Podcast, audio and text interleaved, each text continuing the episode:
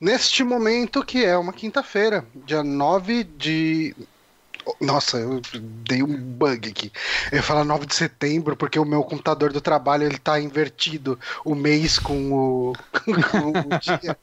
Mas a gente tá em 9 de novembro Isso, de 2017, 21 horas e 11 Neste minutos. momento, que é uma quinta-feira, dia 9 21 horas e 11 de- minutos.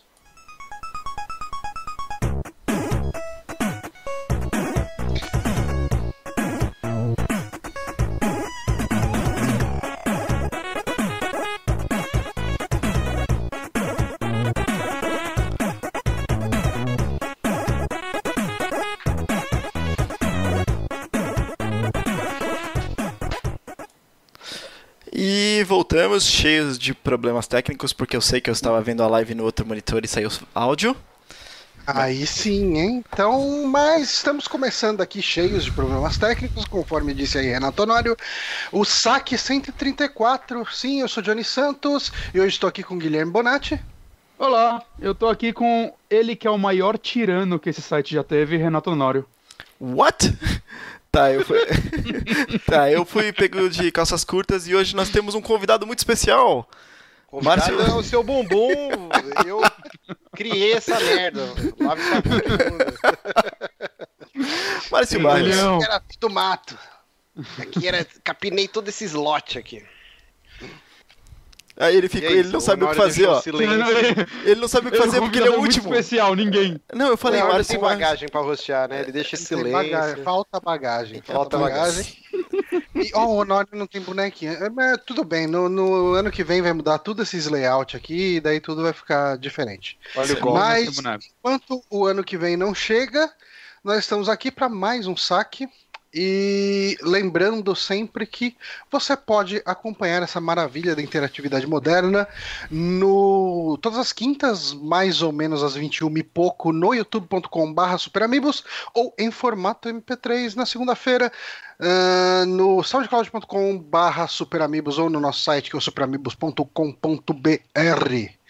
Ah, agradecendo sempre o pessoal que apoia e mantém isso tudo funcionando, as engrenagens lubrificadas, através do nosso apoia.se barra superamigos ou do nosso patreon.com barra superamigos. E através desse apoio ganha aí o, o acesso ao nosso grupo do Telegram, onde ocasionalmente nós soltamos alguns spoilers do que tá por vir no site e a gente discute com a galera algumas coisas, conversa sobre notícias, conversa sobre polêmicas, ah, faz piadas, etc. A gente também tem o nosso grupo do Facebook, onde o Honório sempre posta uma prévia da pauta ah, mais cedo, né? Geralmente é na ou na quarta ou na quinta ele posta lá uma prévia da pauta e a gente está pensando em algumas coisas de repente aí a mais para os patrões e a gente, enfim, mudanças estão Talvez anúncios vão rolar.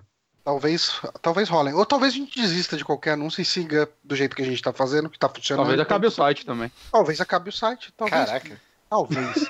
talvez é, é, é, é o. Vocês vão assustar o a convidado. A gente passou por novidades, porra nenhuma, acabou. A gente conseguiu pelas seis etapas. Tudo pode acontecer. Tudo pode acontecer. Mas ah, todo dia tem uma merda. E no dia 9 de novembro do ano passado teve uma merda bem gigante que ditou todo o rumo da humanidade ao longo de 2017, por assim dizer, que foi a eleição de Donald Trump, o 45º presidente dos Estados Unidos. Caraca. E, enfim, Donald Trump, hein? Que, que figura polêmica. É, é engraçado que eu acho que todas as previsões ruins que a gente tinha ano passado sobre a presidência dele não chegam aos pés do que tá sendo, talvez. É, ele, ele cu- cu- cutucando. Ele conseguiu vencer as barreiras. Ele cutucando o Kim Jong-un, não sei o nome do, do, do cara lá do- da Coreia do Norte, a cada visita que ele faz ali do lado. Cara, ele, ele é sem noção em tantos, tantas esferas diferentes que é difícil, né, comentar sobre ele. Cara, é, é assim, o Donald Trump é assim. Vamos pegar um troll de internet e vamos botar ele no lugar mais poderoso do mundo na atualidade? Vamos, Hum. vamos ver o que, que vai acontecer. Olha o Donald Trump aqui, tô mostrando no vídeo pra quem. Cara, o Bowser não é tão evil, cara, nem fudendo. É verdade. Tá O Bowser só quer um amor. Pois é, né, cara? E uma coisa que eu tava analisando, inclusive, com minha namorada ontem a respeito do, do Mario. Primeiro que o Mario, ele é um cara que se interessa por mulheres com poder, né?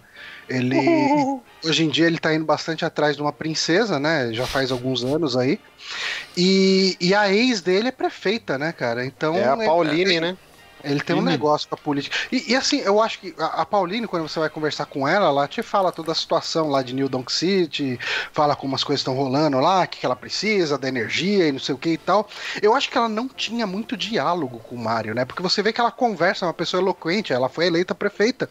Uh, e o Mário, ele só fala. Uhul! Yeah! Mario number one! eu acho que em algum momento a relação deve ter sofrido uh, esse tipo de impacto. Sabe? E daí ele encontrou a, a Peach, que só fala Mario! Então, e é tudo que ela fala. E daí os diálogos ficaram mais fáceis. e ela faz bolo. Que... Ela, ela, faz, faz bolo também. Uhum. Mas assim, vocês estão falando do, do, Bowser, né? Hoje tem, tem, um cara lá, tem uma thread no Twitter que eu achei bem interessante, eu dei alguns RTs. E, cara, eu achei sensacional é, o Bowser, né? Esse grande vilão, o lagarto, sei lá que pô, querer uma tartaruga, lagarto, dragão, não sei o que. Super Evil, cara 4 uma das roupinhas que você desbloqueia no Mario Odyssey é de palhaço. Se você for enfrentar o Bowser com essa roupa, tem um diálogo único que ele fala: É, por que, que você veio com essa roupa? Você tá querendo me amedrontar? Eu não gosto dessas paradas. E daí, tipo, o Bowser tem medo de palhaço, tá ligado? Tipo, eu achei Caralho. muito fera isso, cara. Ó, ó como o lore da Nintendo é desenvolvido, é, cara. Você tem que. Ele tá aí, é, é, tipo Dark Souls, né? Ele tá nos pequenos detalhes, nos itens, nas armaduras. é, o, o Dark Souls da Nintendo. Exato. Mas ah, o uh, que, que a gente faz agora? A gente pode ir direto pro bloco de lançamento. Cadê os lançamentos? Ah, não. Primeiro é o. o primeira indicação, né? Eu nunca lembro a ordem. Tá bem legal. Saber. Só porque o Márcio vai gravar, ele fica nervoso. Ele é, tá, tá nervoso. Tá é, aí. Ele me desestabiliza. Então, meu cabelo, Johnny. Meu cabelo realmente tá muito bonito hoje. Tá muito bonito, tá? Um cabelo que você cortou hoje? Cortei hoje. Oh. Muito bonito. Tá muito. Só pra Nossa. gravar. Tá, tá um lorde. Mas enfim, vamos falar do filme que eu vi. Começa Não. com a minha indicação. Eu, eu, sigo sempre a ordem aqui. Tá, tá tudo prontinho pra minha indicação? Honório, é, você que é o cara da mesa? É, não, na pauta em primeiro tava o, o Márcio, que tá sempre taxado lá. Então ele tá destachado dessa vez. Ah, é, tá. Tá a indicação e... dele. O Márcio vai fazer a indicação. Então, o nosso uh, host que não tá hosteando, Márcio, qual que é a sua indicação de hoje? Bom, a minha indicação é Call of Duty, Call of Duty, Call of Duty. Halo 3, Halo 3, Halo 3. Eu joguei o Call of Duty World War. Não, peraí. É, cara, essa sigla me dá. É... Como que é? Não entendi essa parada. World aí. War 2. É Call of Duty WW2, fica mais fácil. Segunda Guerra Mundial.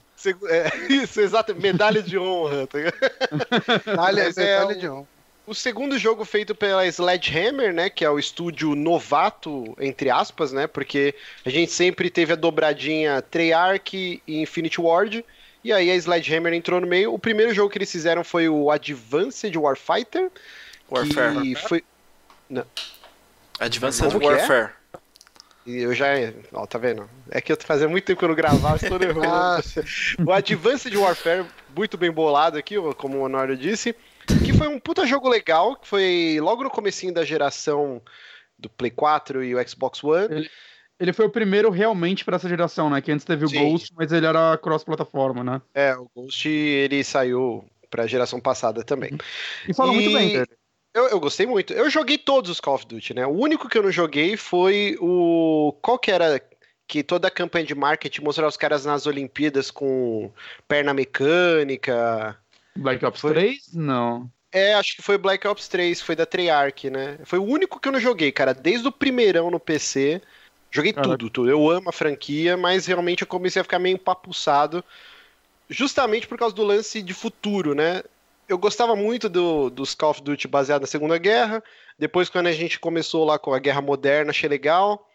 Aí ele teve todo esse flerte com é, Guerra Fria, Cuba, Vietnã, cara, 4, achei bem bacana. Quando começou futurista demais, eu acho que degringolou tanto o multiplayer quanto a campanha, assim. Eu acho que os caras começaram a meio que querer copiar o que o Titanfall tava fazendo, só que a Respawn faz muito melhor que a concorrência. Não que sejam ruins, né, os últimos Call of Duty, mas fica bem aquém. Eu acho que o Titanfall é uma obra bem superior. A Respawn e... tá pra morrer, aí eles vão lá e lançam não, tá nada, Eles estão fazendo um jogo do, do Star Wars aí. e, e assim, voltando, né? A, a Sledgehammer queria fazer a continuação do Advanced Warfare. Só que a Activision meio que obrigou os caras ao, a voltar às origens e fazer um jogo de Segunda Guerra, o que foi muito acertado. Por quê? Porque já deu aquele respiro, né? Porque antes era só jogo de Segunda Guerra, todo mundo uhum. tá de uhum. saco cheio. Então, quanto tempo a gente ficou aí? O Modern Warfare, o, 3, o Call of Duty acho foi 4. o último. Não, o 3 ah, já era. O World at War. É. O World at War não era a Segunda Guerra? Sim, World at War foi da Treyarch, né? E aí depois uhum. foi só Guerra Moderna ou anos 50, 60 aí. É, já faz uns bons oito anos, acho, né? Que a gente não tem uhum. um, um COD aí de Segunda Guerra. Então é bem bacana. Tanto multiplayer, porque agora não tem mais nego com jetpack voando, andando na parede, baneando. Então fica uhum. um, um, multiplayer mais centrado, assim, mais pé no chão. Inclusive, sprint infinito não existe mais, né? Você corre um pouco, seu personagem começa a arfar, você tem que parar, agachar, recuperar o fôlego. Isso dá toda um, uma dinâmica diferente no multiplayer, que já é super acelerado, né? Que já é padrão uhum. da franquia. Multiplayer maluco, uh... correu, morreu, dá respawn. Mas. Eu só joguei o multiplayer dele na BGS e eu devo dizer que eu não gostei muito, porque eu achei ele muito rápido para um jogo de Segunda Guerra. Me então, incomodou, então, assim, muito. É, é, meio complicado quando você joga numa feira, porque você tá uhum. sendo sobrepujado de trocentos mil jogos, então você. É uma experiência ah. bem pueril que você tem nessas uhum. feiras. A gente já cansou quando o jogo lança, a gente gosta pra caralho. Tipo, Ou o contrário. tá Ou aí pra né? É, o contrário. Cuphead é um jogo que eu já tá de saco cheio de toda a BGS a gente jogar e agora tá no meu top 3 do ano. Jogo fantástico, assim.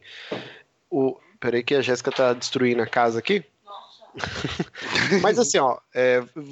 só pra eu não ficar totalmente. Faz tempo que eu não gravo, tô destreinado, gente. Mas vou falar da campanha. A campanha é aquele clássico, começa com o desembarque na Normandia, lá em Omaha Beach, e é toda aquela sensação do resgate soldado Ryan, só que agora com gráficos ultra fuderosos.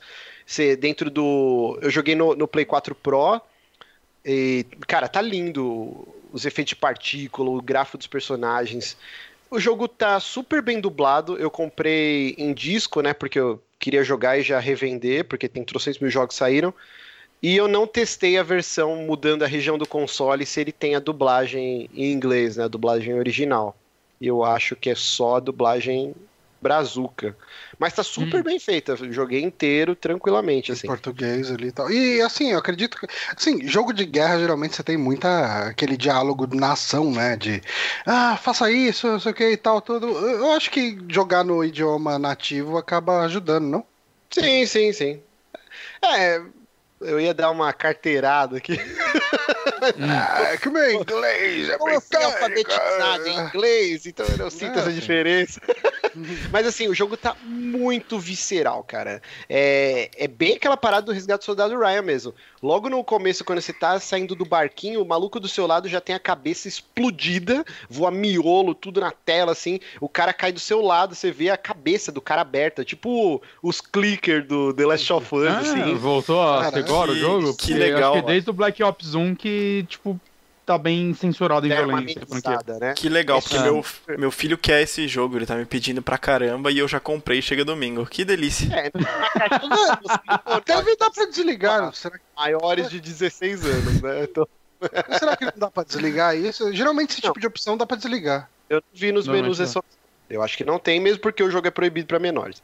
Então, assim, é, logo no começo você tá correndo na areia, tá os caras procurando a perna. Aí você tem que pegar uma arma do lado do, do cadáver, tudo retorcido. É, é, bem visceral o jogo. Você fica é, super frenético.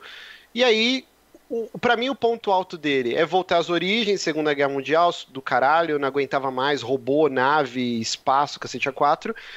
O lance que eles incluíram não chega a ser um, um não é o Band of Brothers. Band of Brothers é a série. Uhum. Como que chama aquele jogo maravilhoso de guerra que você controla o esquadrão, cara? Puta, é um dos meus jogos é, favoritos. Company of Heroes. Não, não é o Company of Heroes. Company uhum. of Heroes é um RTS. Uhum. Caralho, Road to Rio, bababá. Brothers in Arms, cara. Ah. Brothers in Arms 1 e o 2, para mim, são um dos melhores jogos já feitos de, de FPS, de guerra, assim, é muito bom. E eles tentaram incluir algumas coisas desse jogo nesse último COD. Você tem um esquadrão e os personagens nas cutscenes, eles vão desenvolvendo essa irmandade que os caras criam e as inimizades. O sargento do seu esquadrão é um puta pau no cu.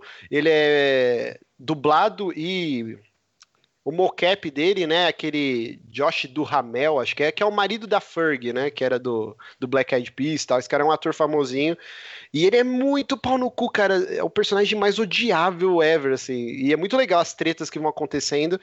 E aí, para você criar esse vínculo com os caras, cada, cada personagem do seu esquadrão, ele é responsável por uma coisa. Um, ele te dá munição, o outro, ele te dá kits médicos, que é uma nova adição para a série, né? Você não tem mais aquele lance de tomou tiro, se esconde no murinho e aí você volta a energia completa. Não, você tem uma barra de life e você tem que ir usando bandagens. E essas bandagens acabam. Você tem que ir procurando pela tela ou cada vez que esse personagem ele vai, você vai ajudando ele, né, tipo, a matar outros inimigos, dando cobertura, ele vai subir numa barra de level. Toda vez que ele completa esse level, ele dá um grito e fala: "Eu tenho kits". Aí você aperta o D-pad para cima, ele te arremessa umas bandagens. E, e assim por diante. Um te vai te dar granada, o outro vai te dar uma tipo uma granada de fumaça que a artilharia vai, vai mandar mísseis nesse lugar. Então você meio que vai criando uma irmandade com esses caras, você fica preocupado se eles vão morrer e tal. Isso é bem legal. Você não consegue dar ordens para eles, igual é no Brothers in Arms, mas já é um, um, um avanço. Talvez um próximo os caras introduzam essa mecânica que é bem legal. E, e, tem algumas coisas super interessantes, por exemplo, tem uma hora que tem um bunker, tem um cara lá fuzilando todo mundo com a metralhadora e você tem que explodir esse bunker. E aí tem um cara que ele tá com um martelão, assim, cheio de explosivo, e aí como que faz? Você tem que ir dando tiro para distrair o cara, e aí quando o cara, tipo, vai trocar munição, ou tá muita gente atirando nele, você dá um grito, aí o cara avança um pouquinho. Só que se você der a ordem errada pra esse cara, ele vai ser fuzilado pela machine gun, assim. Então é uma missão bem diferente. Outra missão que para mim foi a melhor coisa desse jogo é uma missão que você joga uma francesa que ela tá infiltrada no exército alemão e... Muita gente falando dessa missão. Cara, essa missão é sensacional. E começa você num carro com uniforme, né? E eles te dão tipo Papers, Please, assim, uma identidade com seu nome falso, o nome do seu comandante, o pelotão e o que, que você tá fazendo naquele lugar. E você tem que decorar, cara, e dá um desespero. Porque você vai sendo questionado por todos os oficiais da SS que vão trombando com você no caminho. E aí eles vão te fazendo perguntas e você tem um tempo para responder. Se você responder a coisa errada, os caras vão descobrir que você é uma traidora e vão te matar. Então dá mó tensão. Tipo, você tá andando, aí é o cara, ô, oh, é, Fraulein, né? Tipo, donzela, você quer ver aqui? Aí você, o que, que foi? O que, que você tá fazendo aqui? Aí aparece lá, ah, eu vim trazer documentos de viagem para fulano. Eu vim aqui atrás desse clã. Você tem que responder rapidão, de acordo com os documentos da sua mão. Essa missão é muito legal, o desfecho dela é maravilhoso. E tem várias coisas extras que você pode fazer. Tem uma hora que você vai num porão e você vê um, um soldado nazista arrastando uma, uma menina da revolução para um porãozinho e o cara vai estuprar ela. Você pode simplesmente ignorar ou você vai sorrateiro, tem os caras jogando baralho. Você vai, entra nessa salinha e pega o cara por trás e mata ele. E aí você fala pra mim, você não está sozinha tal. E aí depois, no final da missão, ela pode te ajudar e aí vai ter mais gente tal. É muito legal, cara. Tem, durante a campanha inteira do jogo tem umas 7, 8 horas. Tem várias hum. coisinhas assim que você pode fazer de extra. É, é bem diferente do que daquele roteiro padrão que, que a gente está acostumado do, dos Call of Duty. E assim, só para finalizar, para não me estender, eu, eu, esqueci de marcar o tempo aqui, quanto tempo eu tô falando. Tá dentro. Ninguém mais faz isso. Tá dentro, tá dentro. De player, é, o mata-mata, o deathmatch normal, super legal tá frenético, mas não do jeito que tava, né? Aquela putaria de nego voando, pulando. É mais pé no chão, seu personagem não tem sprint infinito, então correr um pouco, para, recupera o fôlego e tal. E as armas não tem mais aquela putaria de infravermelho, cacete A4, né? Inclusive tem uma parada para quem é ruim igual eu, que é, é bem complicado isso aí. Como. E o Bonatti caiu. Não, não, tá aqui. E voltou. Voltou. Você escolhe eh, qual, é, qual esquadrão que você quer pertencer no seu personagem. Então tem infantaria, tem os paraquedistas, tem demolição. Cada um vem com um template de armas e uma roupinha. E depois você vai desbloqueando outras armas. Né? Eu joguei com infantaria, que é o padrãozão. E uma das coisas que eu podia escolher como perk é que quando eu morria, não zerava a minha quantidade de kills para eu habilitar o avião que vai mostrar onde os inimigos são no mapa, uhum. para mandar um bombardeio. Só que, em vez de eu ter que matar três caras para habilitar o avião, eu tinha que matar oito. Uhum. Pra, pra, mandar um bombardeio, em vez de eu ter que matar cinco caras sem morrer, eu tinha que matar dez. Tipo, um negócio assim. E isso é super legal, cara, pra, pra incluir, porque eu ficava muito frustrado. Às vezes você matou já quatro malucos, mais um você vai soltar o perk, aí um cara te morre e zera tudo. É muito frustrante. Então, eu falei, te morre? Falou. Ele te mata. Mas assim, para mim a melhor coisa, só para finalizar, desse multiplayer é o modo guerra, que é totalmente novo. E ele lembra bastante o Domination, acho que esse é o nome, do Battlefield. Qual que é o do Battlefield que você joga uma tela, aí você ganha, você avança para um novo cenário, só que é com o... continuidade. Acho que é o Rush, não é? Rush, Rush Mode. É, só que ele tem algumas coisas a mais. Então, por exemplo, o único problema são só três telas por enquanto, e as outras três você tem que comprar o Season Pass. Isso eu achei bem cagado. Mas, por exemplo, um, um deles é a Batalha na Normandia. Então, para quem tá do lado dos aliados, começa no barquinho. Aí você tem que chegar nas trincheiras, explodir lá as trincheiras, avançar, dominar os bunkers.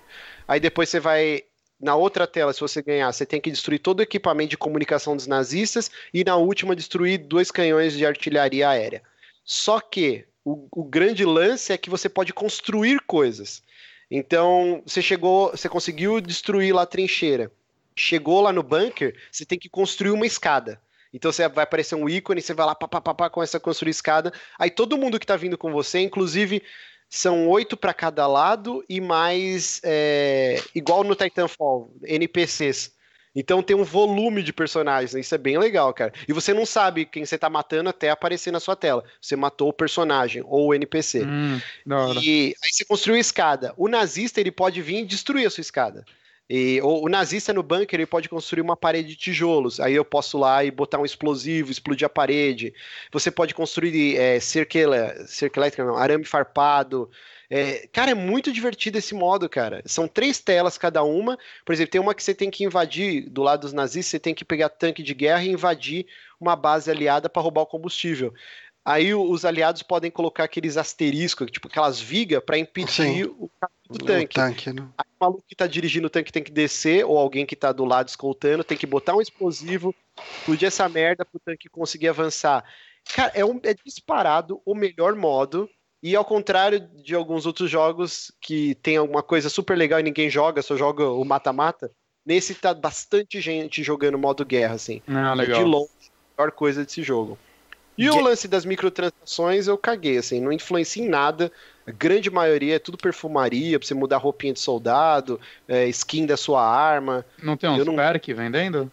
Cara, eu, eu, eu joguei até o level 19 do multiplayer e eu não vi nenhum perk, assim. Era tudo tipo, arma de ouro, ou camuflagem bababá, é XP dobrado durante 10 minutos, tipo... Não, não, não quebra, não quebra um pouquinho da imersão. Você tá lá no meio da Normandia, de repente passa o cara com um rifle dourado, um rifle rosa ah, alguma coisa assim. A imersão, ela tá no na campanha single player, que é super cinematográfico. É. Uhum. O multiplayer não tem imersão, cara. Você tá lá para matar os outros e dar risada e conversar com os amigos. Então, assim, acho que nem é o intuito dos caras criar uma super imersão que você está na guerra tal. Isso eles fazem na campanha single. O multiplayer é mais pra pra curtir. E o modo zumbi eu não joguei porque meio que eu não ligo muito, assim, então. Mas elogiaram, eu vi, vi alguns vídeos, muita gente falando super bem. Mas realmente eu não, não me interesso pelo modo zumbi. Mas é isso. COD WW2, como que é? World War 2? Segunda Guerra War Mundial.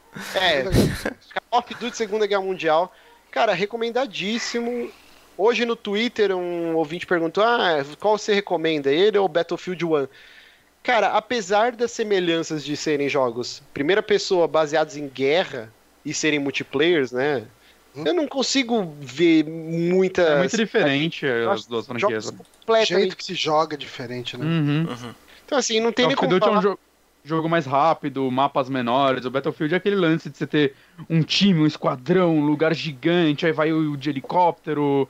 Né? É, é, a pegada deles é muito, muito diferente, assim, eu não, também não consigo comparar, não. Sim, Vai de gosto mesmo. É melhor.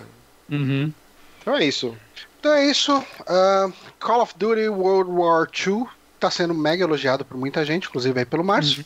Já vendeu o dobro do que o do ano passado, inclusive. Já sim, Mas tá ano passado foi um fiasco, né? Deve ter vendido só uns é. 20 milhões. Mas então agora eu vou para minha indicação. Assim, uh, não esperem uma mega análise profunda, porque eu não sou inteligente para conseguir fazer isso. Você não entendeu é, o filme? Você não entendeu Cara? Você assistiu errado. Eu, eu, tinha, eu, eu tive a minha interpretação sobre ele, de certa forma. Mas eu vi que a maior parte das interpretações foi bem além numa numa, de certa forma, uh, na questão alegórica que o filme faz, a, a, a, construção de papéis que a igreja propõe, e eu não sei se eu cheguei nesse ponto de abstração quando assisti esse filme. Mas vamos lá, hum, o que você Mas assistiu? Eu assisti, sim, eu assisti o filme Mãe exclamação, ou Mother, exclamação também, uh, do Darren Aronofsky, que eu acho que o filme mais famoso dele deve ser Hacking para um Sonho, mas ele também fez uh, o, o, Cisne Negro, né? Ele tem, enfim, é um daqueles diretores cult. Hum. Né? Ele não fez o filme do Noé lá?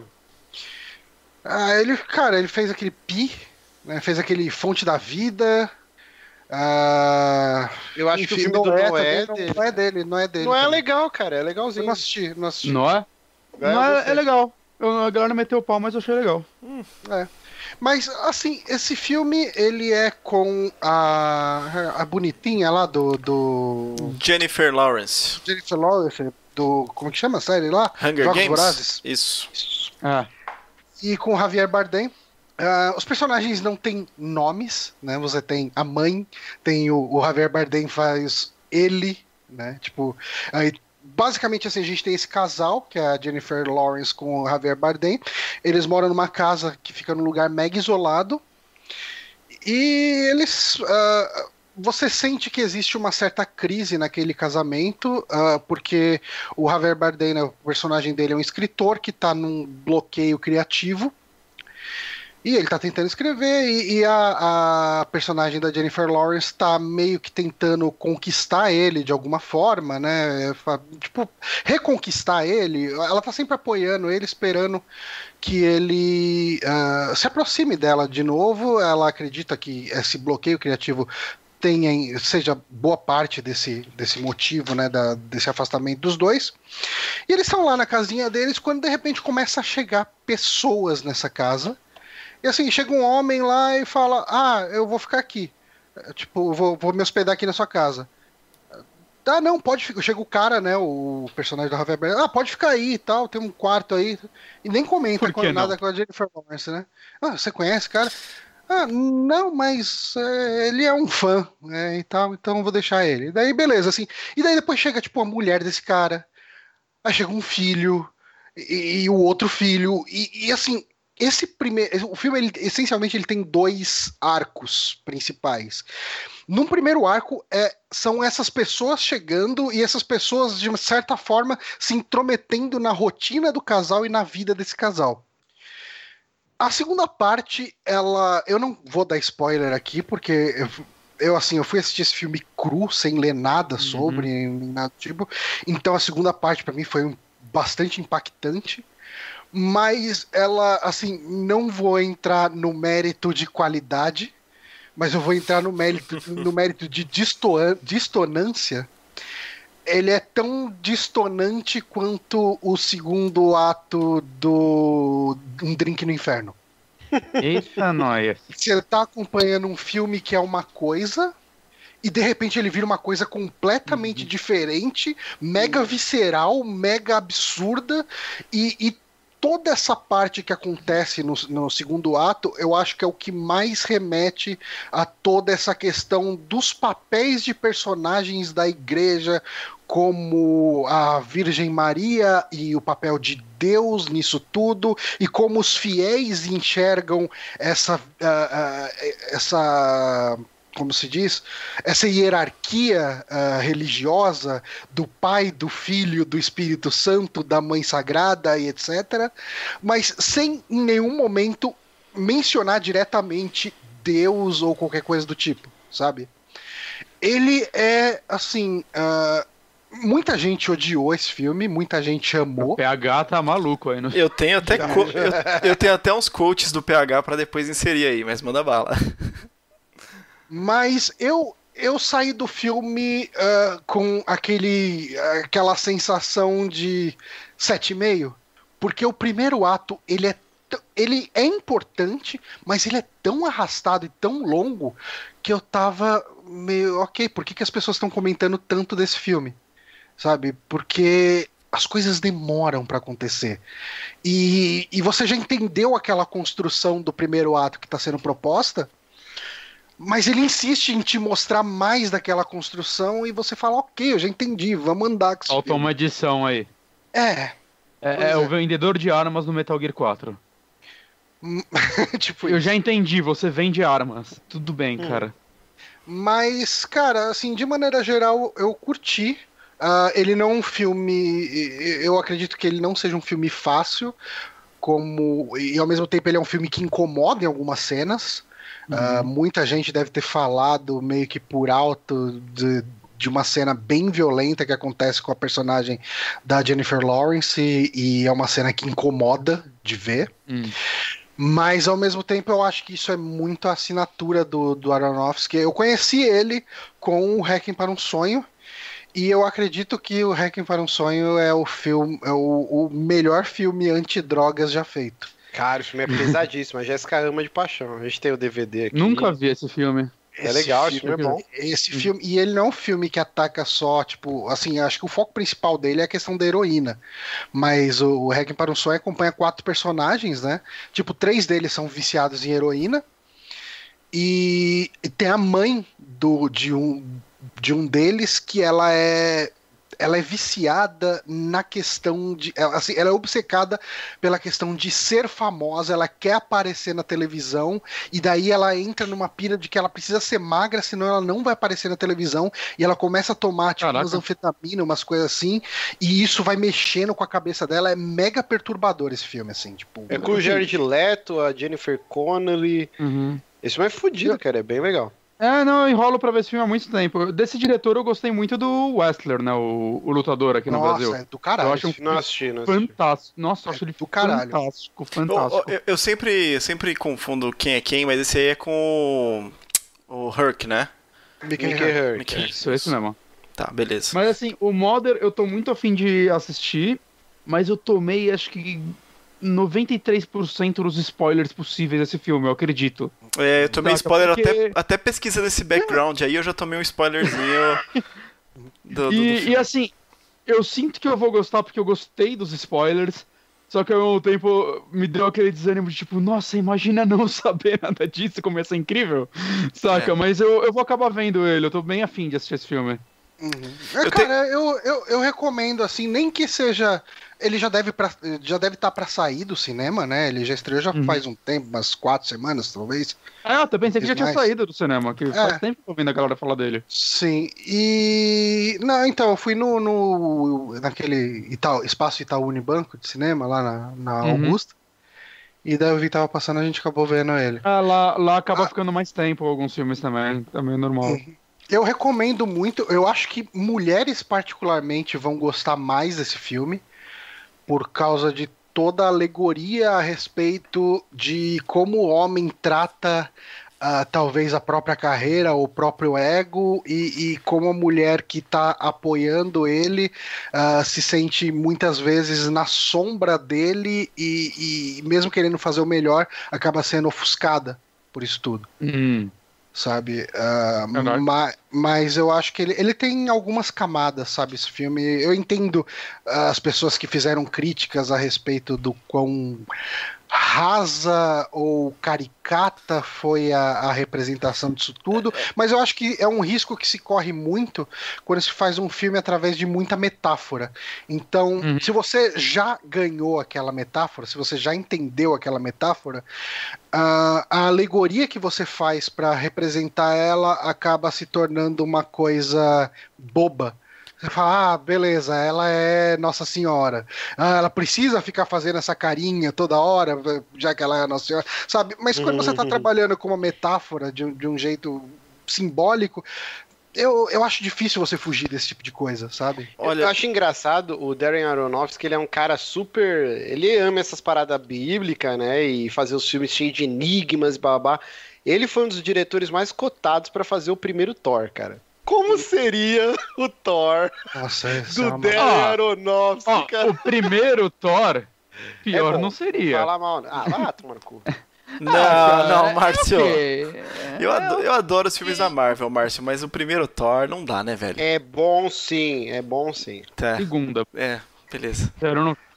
Mas é, é, isso, assim, eu, eu não consigo não recomendar esse filme. Mesmo assim, tipo, aguente o primeiro ato. É, você vai precisar aguentar o primeiro ato. Ô, Johnny, me tira, me tira uma coisa assim. Ó, eu não vou falar do primeiro coach. O, o, o PH ele fez um coach muito bom, mega elaborado sobre uma crítica sobre esse filme, mas você falou muito bem que é a parte das referências e toda a alegoria em cima disso. E ele fez um segundo coach que é um pouco mais é, sucinto, e eu queria que você me confirmasse ou não. Não é um filme, é uma punheta pra hipster.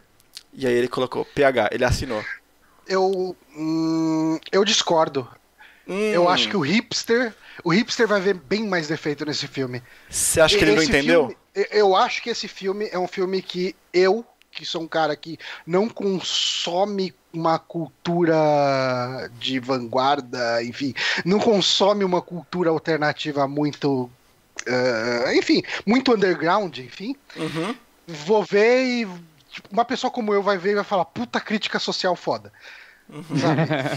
E, e, tipo, o cara que já tá mais adaptado a ver coisas desse tipo vai falar, nossa, que crítica rasa, que alegoria mais idiota, sabe? Tipo, então. Que blazer. Ou, é, seja, ou, ou seja, o PH eu, é o hipster que ele critica. Pode ser. Pode, pode ser. ser. É, ele é o hipster. Entendi. Ô, Johnny, mas você tá falando do, do primeiro ato? Quanto tempo mais ou menos tem esse filme? Eu não sei se você falou na hora que eu saí. Ah, eu não lembro, tipo, cara. Ele tá, você tá falando, ele tá cara de ter, tipo, três horas. Não, não chega tudo isso. Não é tão longo assim, mas ah, às vezes tá. parece por causa do primeiro ato.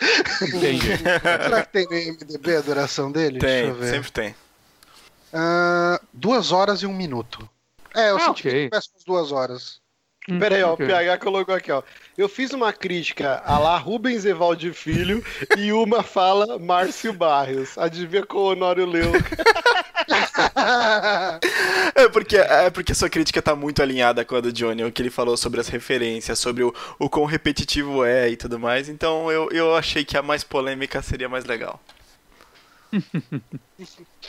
Mas é, mas é isso, assim, eu, eu não consigo não recomendar o filme, eu recomendo, assim, não precisa ir ver no cinema, ele não é um filme que vai ter mega efeitos especiais para você uh, para você ficar admirando. sala IMAX 3D vai fazer é, toda a é. diferença, você, o PH não viu no IMAX, por isso que ele não gostou. não, é, é, um, é um filme que dá para esperar e ver em casa sem problemas. Entendeu. Mas vamos para a próxima indicação, então. Vamos! Quem está aqui na nossa filinha? O Bonatti. tem mais uma. Está bem. Mind Hunter. Acabei ontem essa série. Já, já, já, vou, já vou furar a fila da minha pauta mesmo e falar que provavelmente é a melhor série nova que eu vi esse ano. E olha ah, que eu tá, vi nova, muita série nova. que eu... Ah, nova, nova. Saca? Melhor primeira temporada do ano, digamos assim. E olha que eu, tipo, amei Mr. Mercedes, Deuses Americanos. Mas caralho, como essa série me pegou. Hum. É, pra quem não sabe, né? Ela é uma série criada pelo Joey Penhall. Eu fui pesquisar um pouquinho sobre ele e eu descobri que o único trabalho dele que eu conhecia mesmo é. Ele foi roteirista do filme The Road. É um filme que eu gosto pra caralho, com o Viggo é. Mortensen. Ah, a tá, Estrada. O é. Cormac a McCarthy, né? né? É, A Estrada, que é o livro uhum. e o filme. É muito foda. Sim, muito, muito foda esse filme.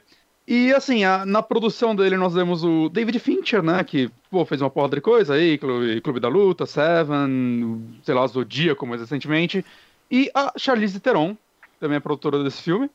Hum, e o David Fincher ali. Da série, isso. E o David Fincher ali dirigiu quatro episódios, né? Os dois primeiros e os dois últimos. E eu imagino que nas próximas temporadas ele vai seguir dirigindo alguns, eu espero, né? Ele é um excelente diretor. E sobre o que é essa série? Ela é. Ah, é rapidinho.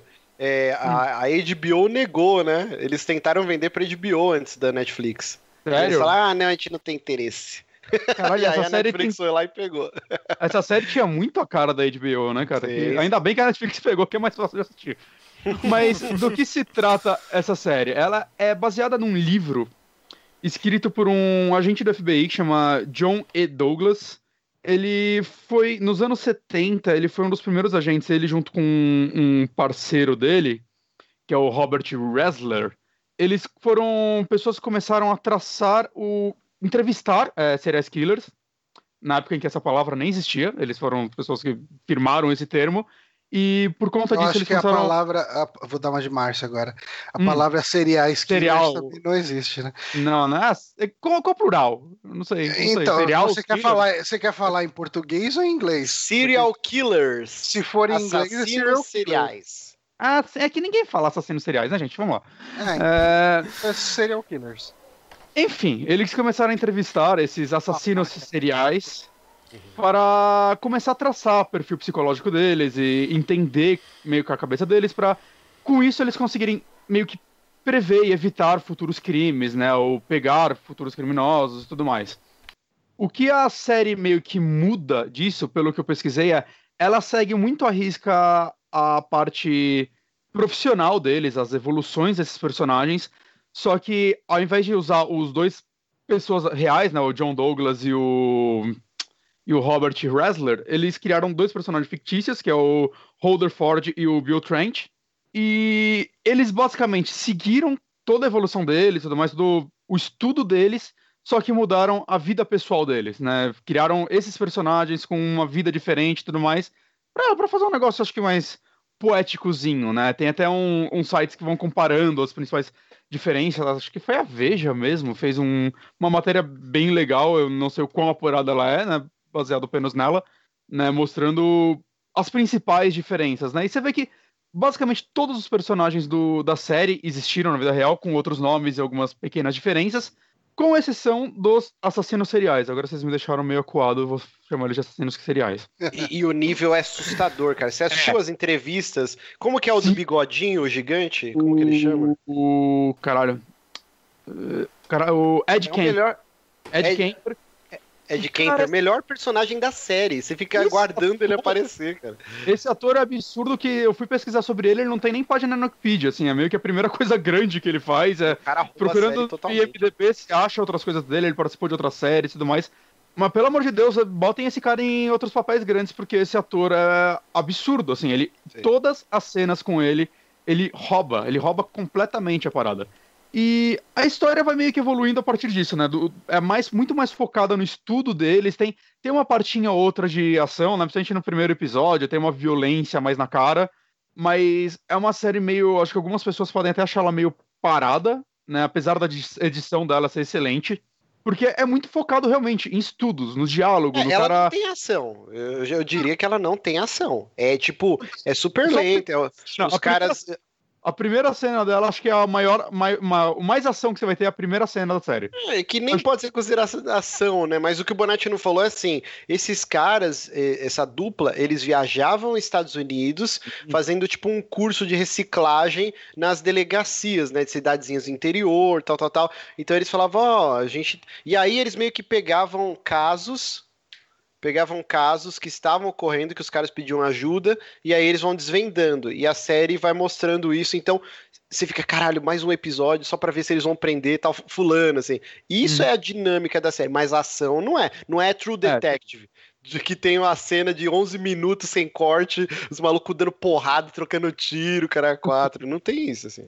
Mas é, é uma série assim que eu acho que se eu falar muito mais dela, vai a, acabar spoilando um pouco, né? Não que isso seja o principal, né? Normalmente é. Eu acho que ela não é uma série de grandes acontecimentos, apesar de terem alguns, né? Terem coisas tanto da vida pessoal deles, você vai conhecendo melhor os personagens, os dramas deles, os problemas deles, né? Quanto dos casos, né? Como eles são resolvidos e tudo mais. É legal depois você pesquisar e ver que boa parte desses casos também aconteceram na vida real e.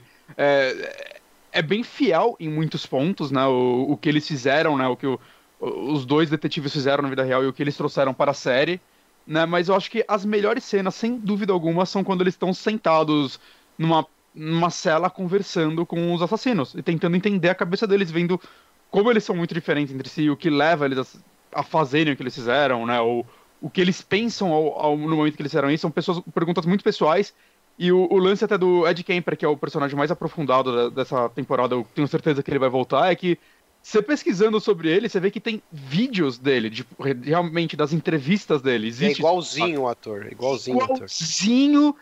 E, tipo, os caras pegaram basicamente palavra por palavra do que esse cara falava, saca? Então, assim, para quem tem um interesse real, né, em conhecer essa parte mais psicológica de assassinos e tudo mais, né?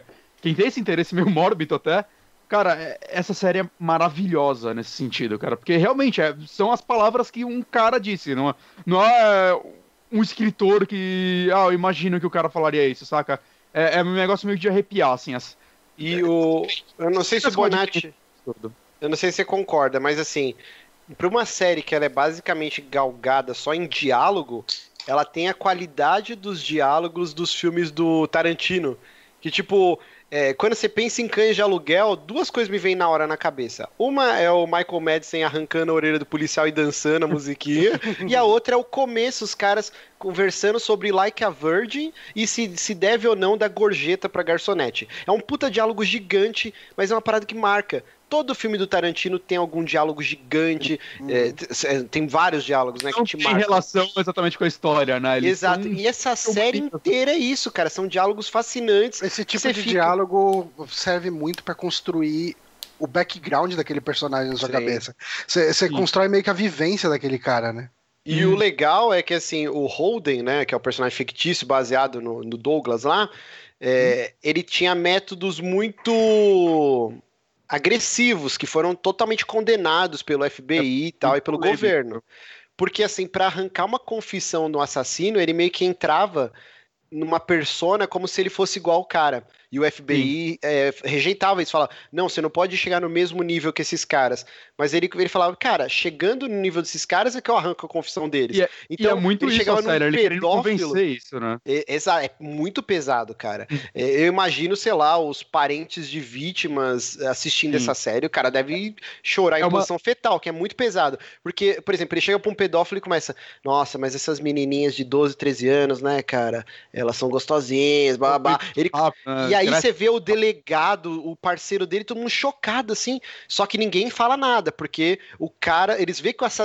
eles veem que o assassino tá entrando na onda dele, assim, né? E aí o cara, é, elas são mesmo e tal. E assim ele arrancou confissão de uma. Ele prendeu uma galera, sabe? Uhum. E ele, tipo, preveniu diversos outros crimes, né?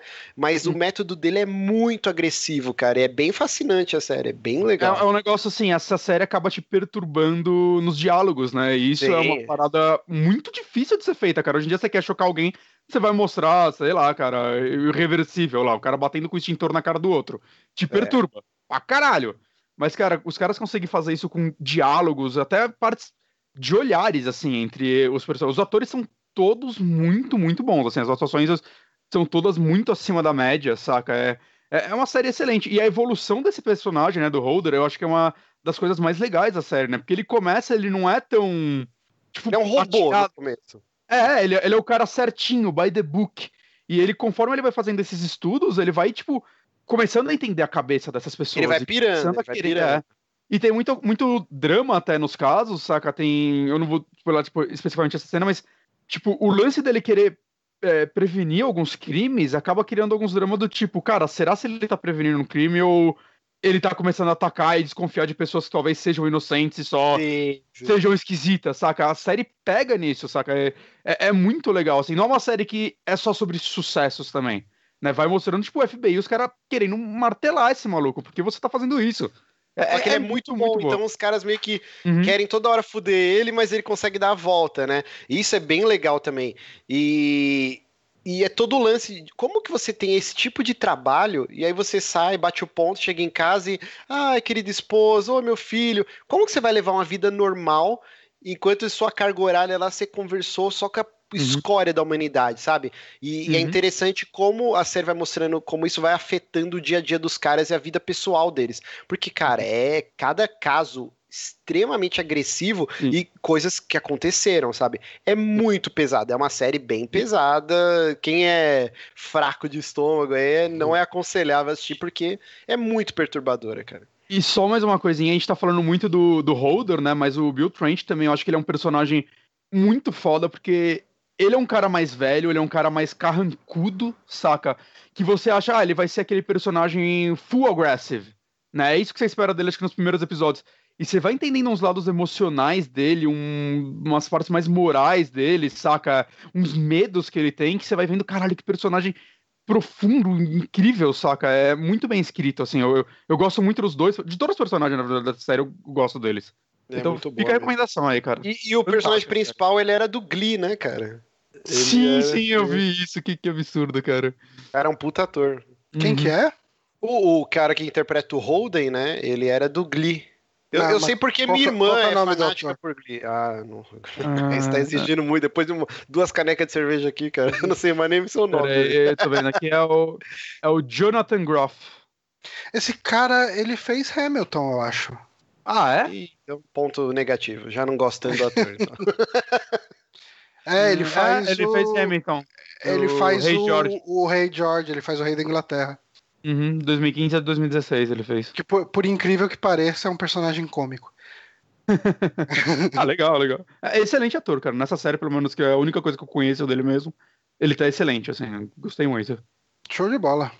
Então, uh, essas foram as indicações e a gente vai agora para a parte de uhum. lançamentos da semana. Eu ia direto para as notícias, mas ainda tem os lançamentos. Vamos eu não sei dar... porque eu pensei que você ia falar a parte de spoilers. A gente ia tipo, entregar o final de tudo que a gente falou agora. Eu não sei porquê. Boa. é... Mudanças, né? Mas vamos rapidinho passar aqui nas, nos lançamentos da semana. No dia 7 de novembro a gente teve o lançamento de Sonic Forces, provando que dois jogos bons de Sonic em um ano era algo impossível. Talvez Mas... em uma década também seja. O raio não cai duas é. vezes no mesmo lugar, Johnny. Realmente. é, ele saiu para PC, Play 4, Xbox One e Switch.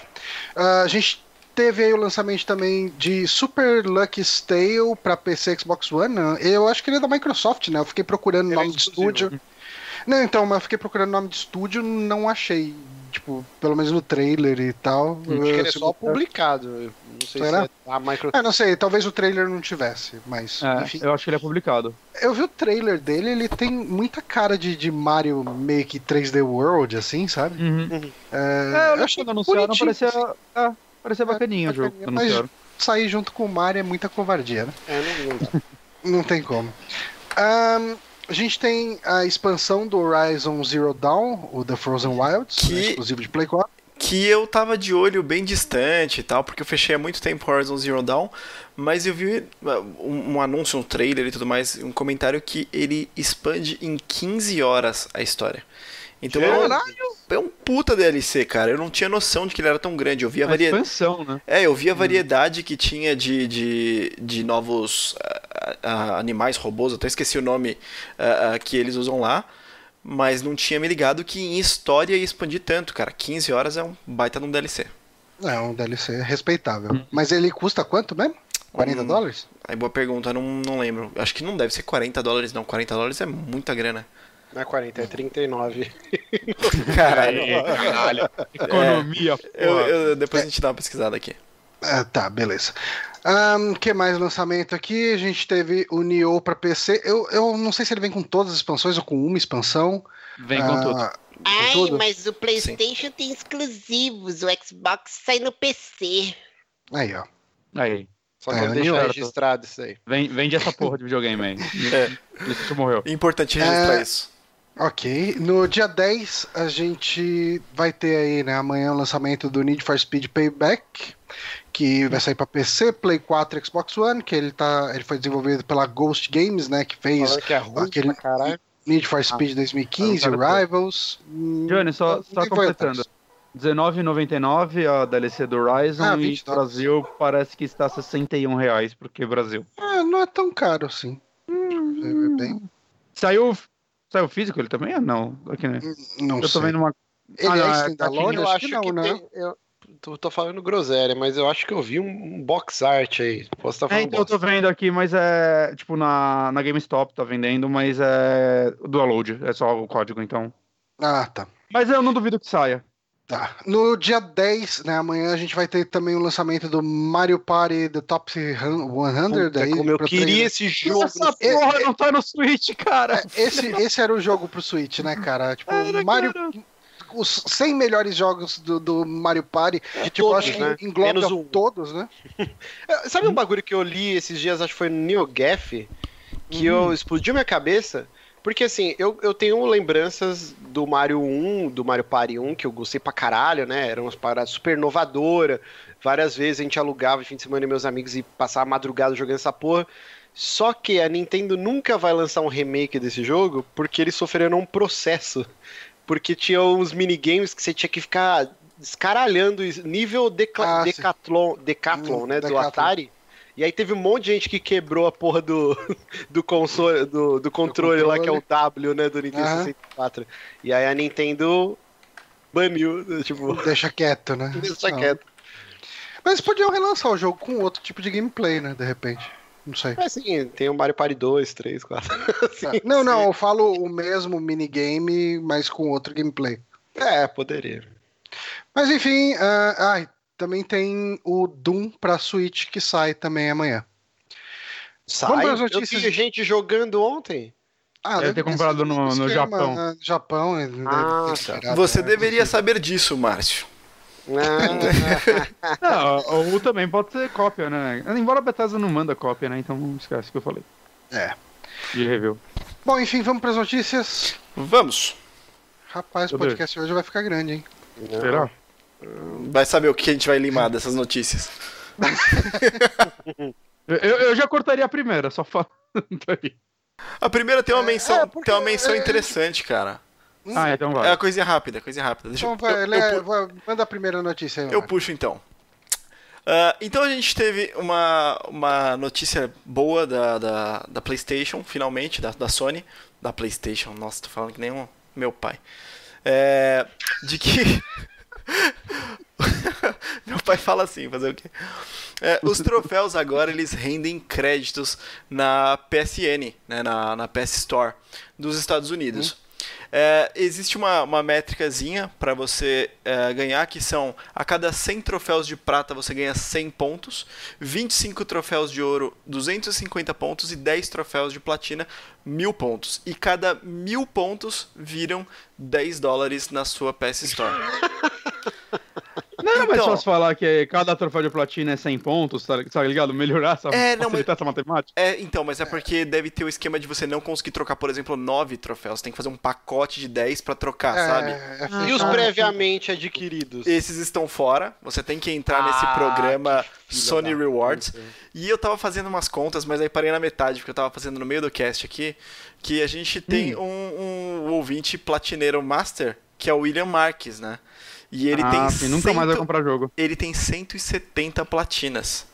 Então o cara faria. não vale, Então, não vale. Seria, seria muito interessante se fosse retroativo, mas eu, tenho, mas eu tenho certeza que ele vai continuar juntando platinas e se isso vier para o Brasil, ou se a conta dele for americana, né? Porque eu imagino que ele deve ter conta americana, é, ele vai fazer uma grana agora, vai conseguir ter descontos Então, no seu. Isso ainda vale pra vocês? Eu cara, troféu e achievement gosto. era um negócio que eu gostava tanto, hoje eu cago Eu. O meu, o meu problema é tempo só. Porque assim, o Horizon eu joguei de um jeito que eu fiz quase todos os troféus dele, sabe?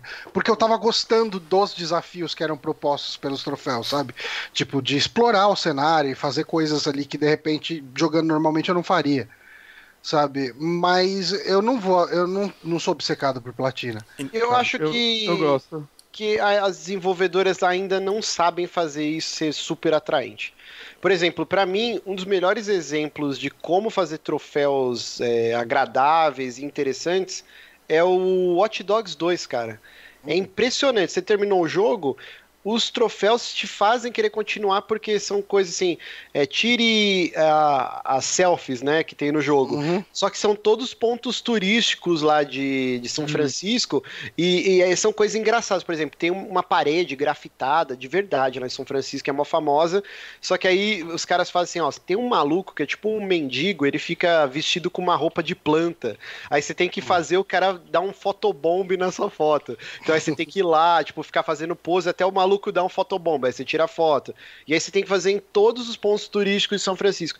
E, e são vários nesse estilo, assim. É, é, Pra mim, foi um dos melhores achievements, assim, atuais. Uhum. É difícil um jogo que você fala, caralho, que vontade de fazer esses achievements. Né? É, eu nunca fui, ah, eu nunca tive, eu não tenho nenhuma platina. Então eu, minha gamer tag uhum. aqui já era, né? Fudeu. Mas é, quando eu fui atrás de uma platina foi justamente no Horizon que o, o Johnny tava falando.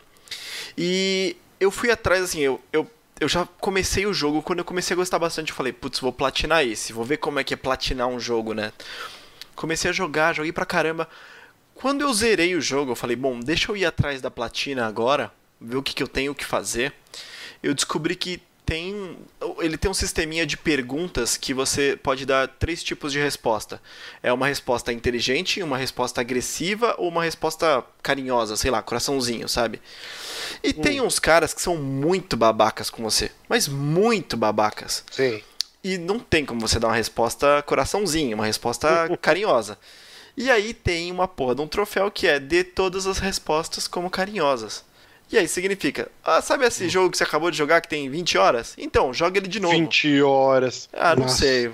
De quantas horas tem? com 70 e cacetado. Cara, então, eu não, eu, eu não lembro faz é gigante. tempo, mas assim, 70 horas, você vai ter que jogar tudo de novo, porque você vai ter que to colocar todas as respostas coraçãozinho. Aí eu falei, ah, vai pra puta que pariu, não vou platinar essa porra. Eu lembrava disso. Eu platinei ele, mas eu não lembrava disso. Então, você deu todas as respostas de coraçãozinho, você tá dando um migué aqui, né? Tal. Miguel. Não, não terminei duas vezes. Não, então. Cadê mas, a gamer tag do Bonatti? Passa a gamer tag aí, Tirou Bonatti. mesmo, isso é mentira. é só abrir mas... 4 e ver lá, ó. Play 3 também.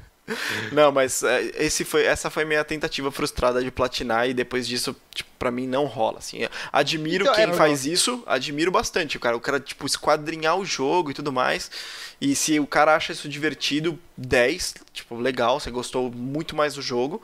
Mas para mim não rola esse tipo de coisa. É, é pra tá, mim os jogos acho... tem que estar tá me entretendo muito para isso hoje em dia, saca? Eu já tive uma fase que eu pegava uns jogos meio merda pra platinar por serem fáceis, mas hoje em dia é só jogo que eu gosto muito, eu quero continuar jogando, saca? Sei lá.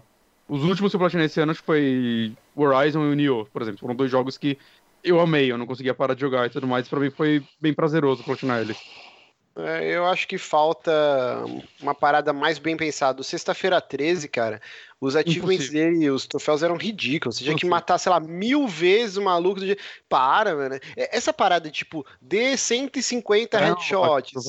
É muito preguiçoso. É tipo só. Hum. Ah, vamos. A gente tem que pôr troféu porque é uma imposição, sei lá, da Sony para jogos AAA ou jogos com maior expressão. Ah, beleza. Então os caras vão no checklist, assim. Parece que não tem um envolvimento para ser uma parada agradável. É. Eu acho muito boçal. O Mass Effect, que é uma, uma experiência totalmente diferente você jogar como Paragon e depois Renegade, é interessante o cara te obrigar a dar respostas boazinhas e respostas malvadas. Porque se você vai ter duas experiências to totalmente diferentes do mesmo jogo. Agora, no, no Horizon, cara, você ah, deu resposta com coração e resposta rude, é meio preguiçoso, sabe? Por isso que uhum. eu desencanei dessas porra, tipo, eu, eu tô cagando pra troféu, cara. E só, uma, só completando a notícia que o Honório falou lá do. Tem que ter a conta americana, né? Mas só isso não basta, né? Você tem que ter cadastro na Sony Rewards. Que o William, é, né, o nosso ouvinte platinador, ele disse que ele tinha conta lá. Só que agora é bloqueado pro Brasil. Se você é, tentar abrir esse site, não aparece. Tem uma galera, parece que tá usando esqueminha para conseguir cadastrar e tudo mais. Eu vejo isso como uma chance muito grande de tomar um ban na PSN. Eu não vou arriscar mesmo tendo conta gringa, saca? Enquanto não vier no Brasil, foda-se, vou me contentar em não ter isso, porque é, é, isso já é uma, uma fraude que envolve ganhar dinheiro da Sony. É, é muito provável que ela bana uma galera por isso, então eu vou. Eu prefiro ficar de boa, mas se alguém quiser arriscar, boa sorte. Ó, a notícia vocês queriam pular, a gente já ficou 10 minutos. ah, só? É. É, é, você tem que me... é, enfim, uh, vamos para a próxima notícia aí. Uh, ok, tipo, esse, esse, é um tipo de notícia que vai, vamos, vamos tentar não falar muito sobre ela. O, o Márcio porque é, é, é, é, porque ah. é meio que, cho, é meio que chovendo, chovendo molhado ela.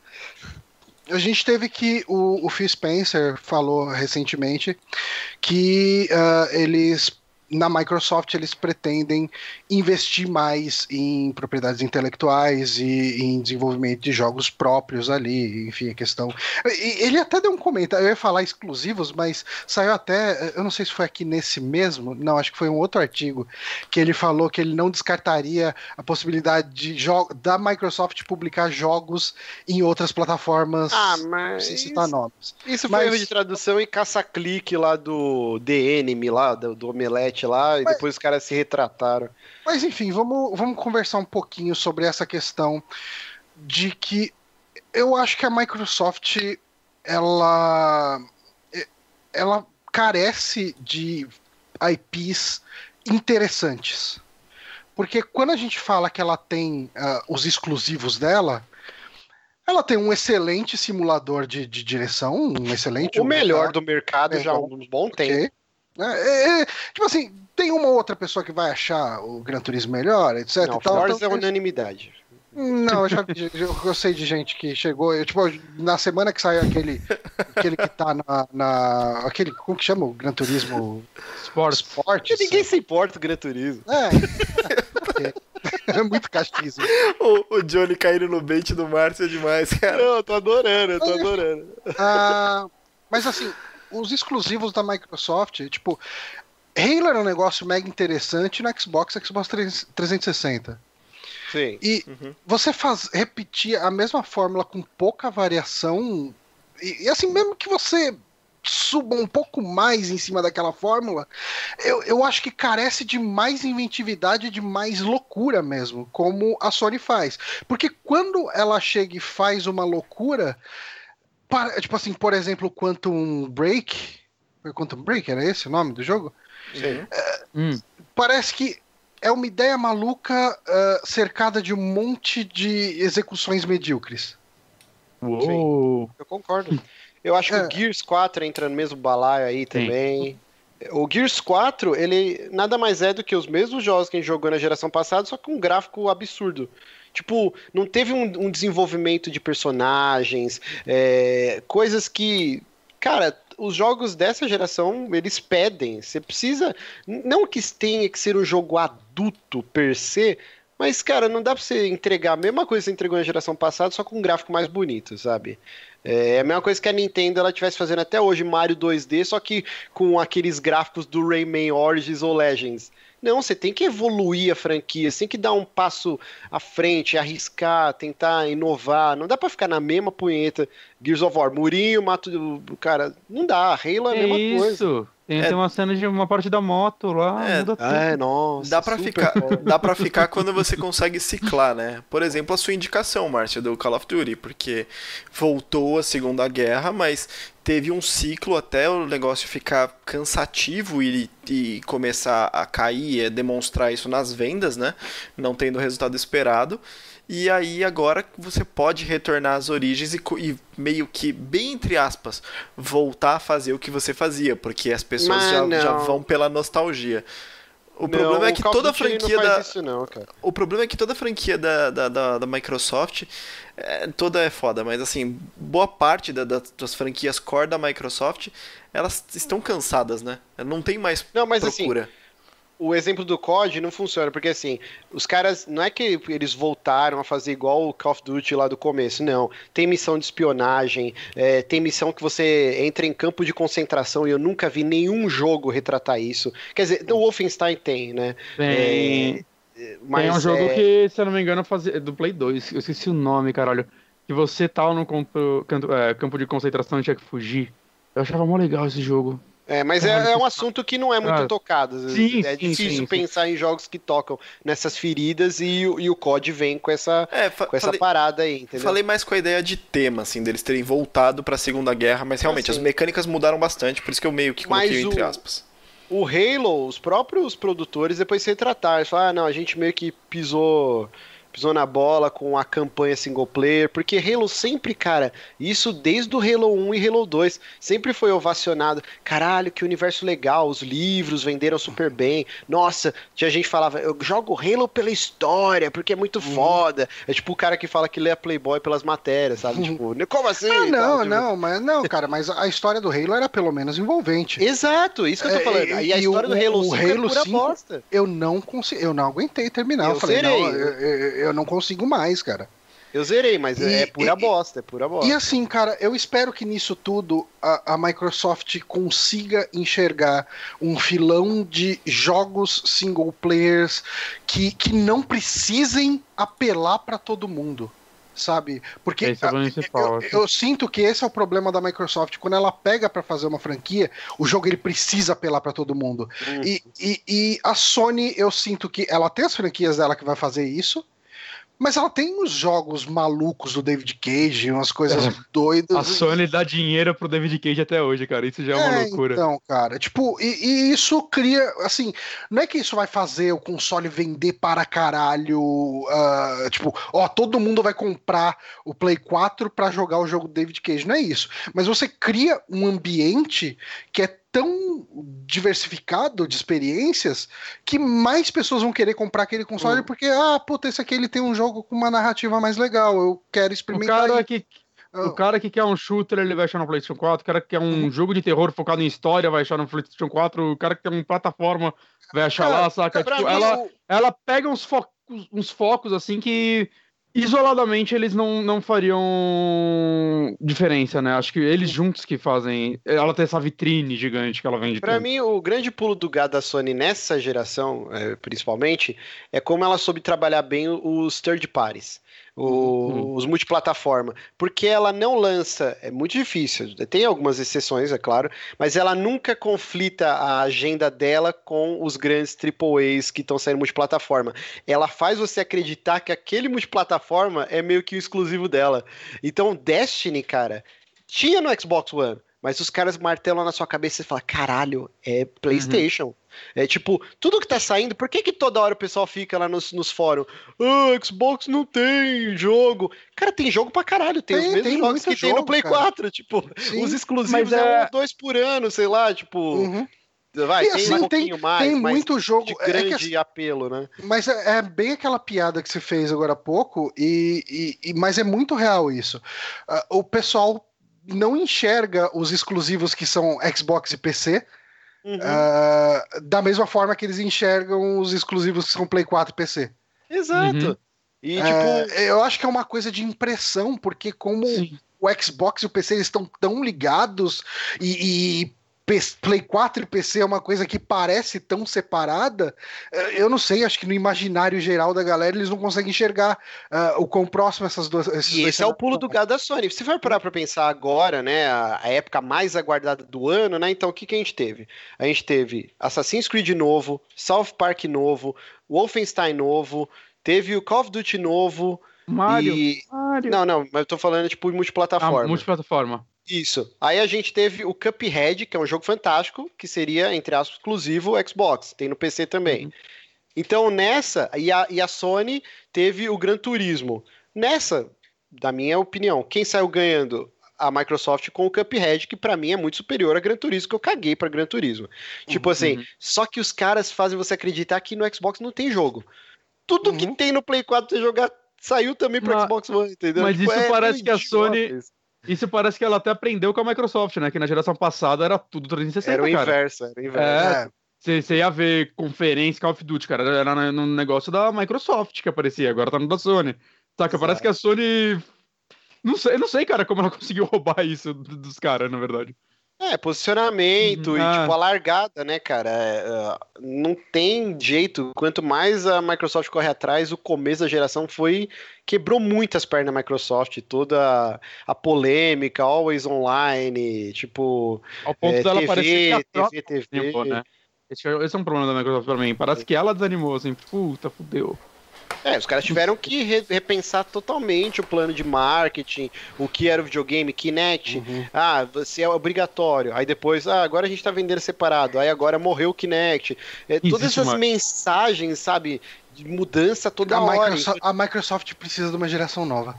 Exato, é. exato. Por isso que esse é o meu medo. Tá conversando com o Bruno antes de começar aqui o Bronco, né? Pra quem acompanha, eh, só conhece ele pelo Twitter ou pelo chat. E ele tá querendo, sei lá, pegar um Scorpio. E eu falei, cara, é foda. O meu medo de pegar um Scorpio, além de ser um puto investimento, é que assim, essa geração tá desde 2013.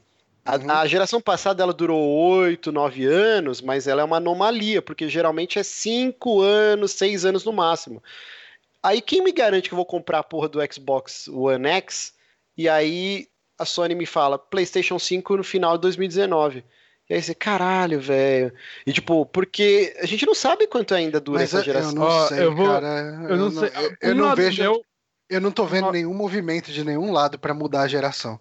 Ao mesmo tempo que eu não tô vendo esse movimento, um lado meu, não sei porque eu, eu Parece que depois que a Sony lançar, tipo, sei lá, God of War, The Last of Us 2, aquele outro de zumbi tem lá. Aranha, tem uma é, porrada é, de exclusivo foda, é, cara. Mas depois que ela lançar essa remessa de exclusivo, não sei porque eu tô tendo uma impressão de que eles já são a despedida do Play 4. Espero estar errado, espero que essa geração dure um pouquinho mais, que sei lá, não, não quero comprar um novo videogame agora, saca? Mas não sei, tá, tá, tá me dando uma carinha isso daí, cara, porque parece que já são os jogos gigantes que a gente via no final da geração passada, né? E se for é, só a metade, a gente tiver ainda não, é, a gente teve, é, é, que a gente teve um ano de, de muito jogo muito foda, né, assim, cara. Uhum. Ó, o, é o Ismael Rodrigo ele falou 2020 ou 2021, nova geração. Eu, eu não acho que demora tudo isso. Eu acho que eu é, tipo outubro, novembro de 2019 a gente vai ter um PlayStation 5. Não sei, posso estar falando bosta. O Paranhos falou, na minha visão, o Xbox One X pode competir com o Play 5.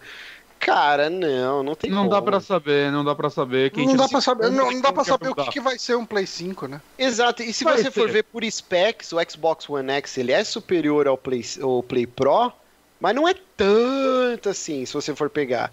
É ele é, é superior. Mas assim, existe um negócio, né? Tipo, o é Xbox One X ele tá, entre aspas, preso na plataforma do Xbox One.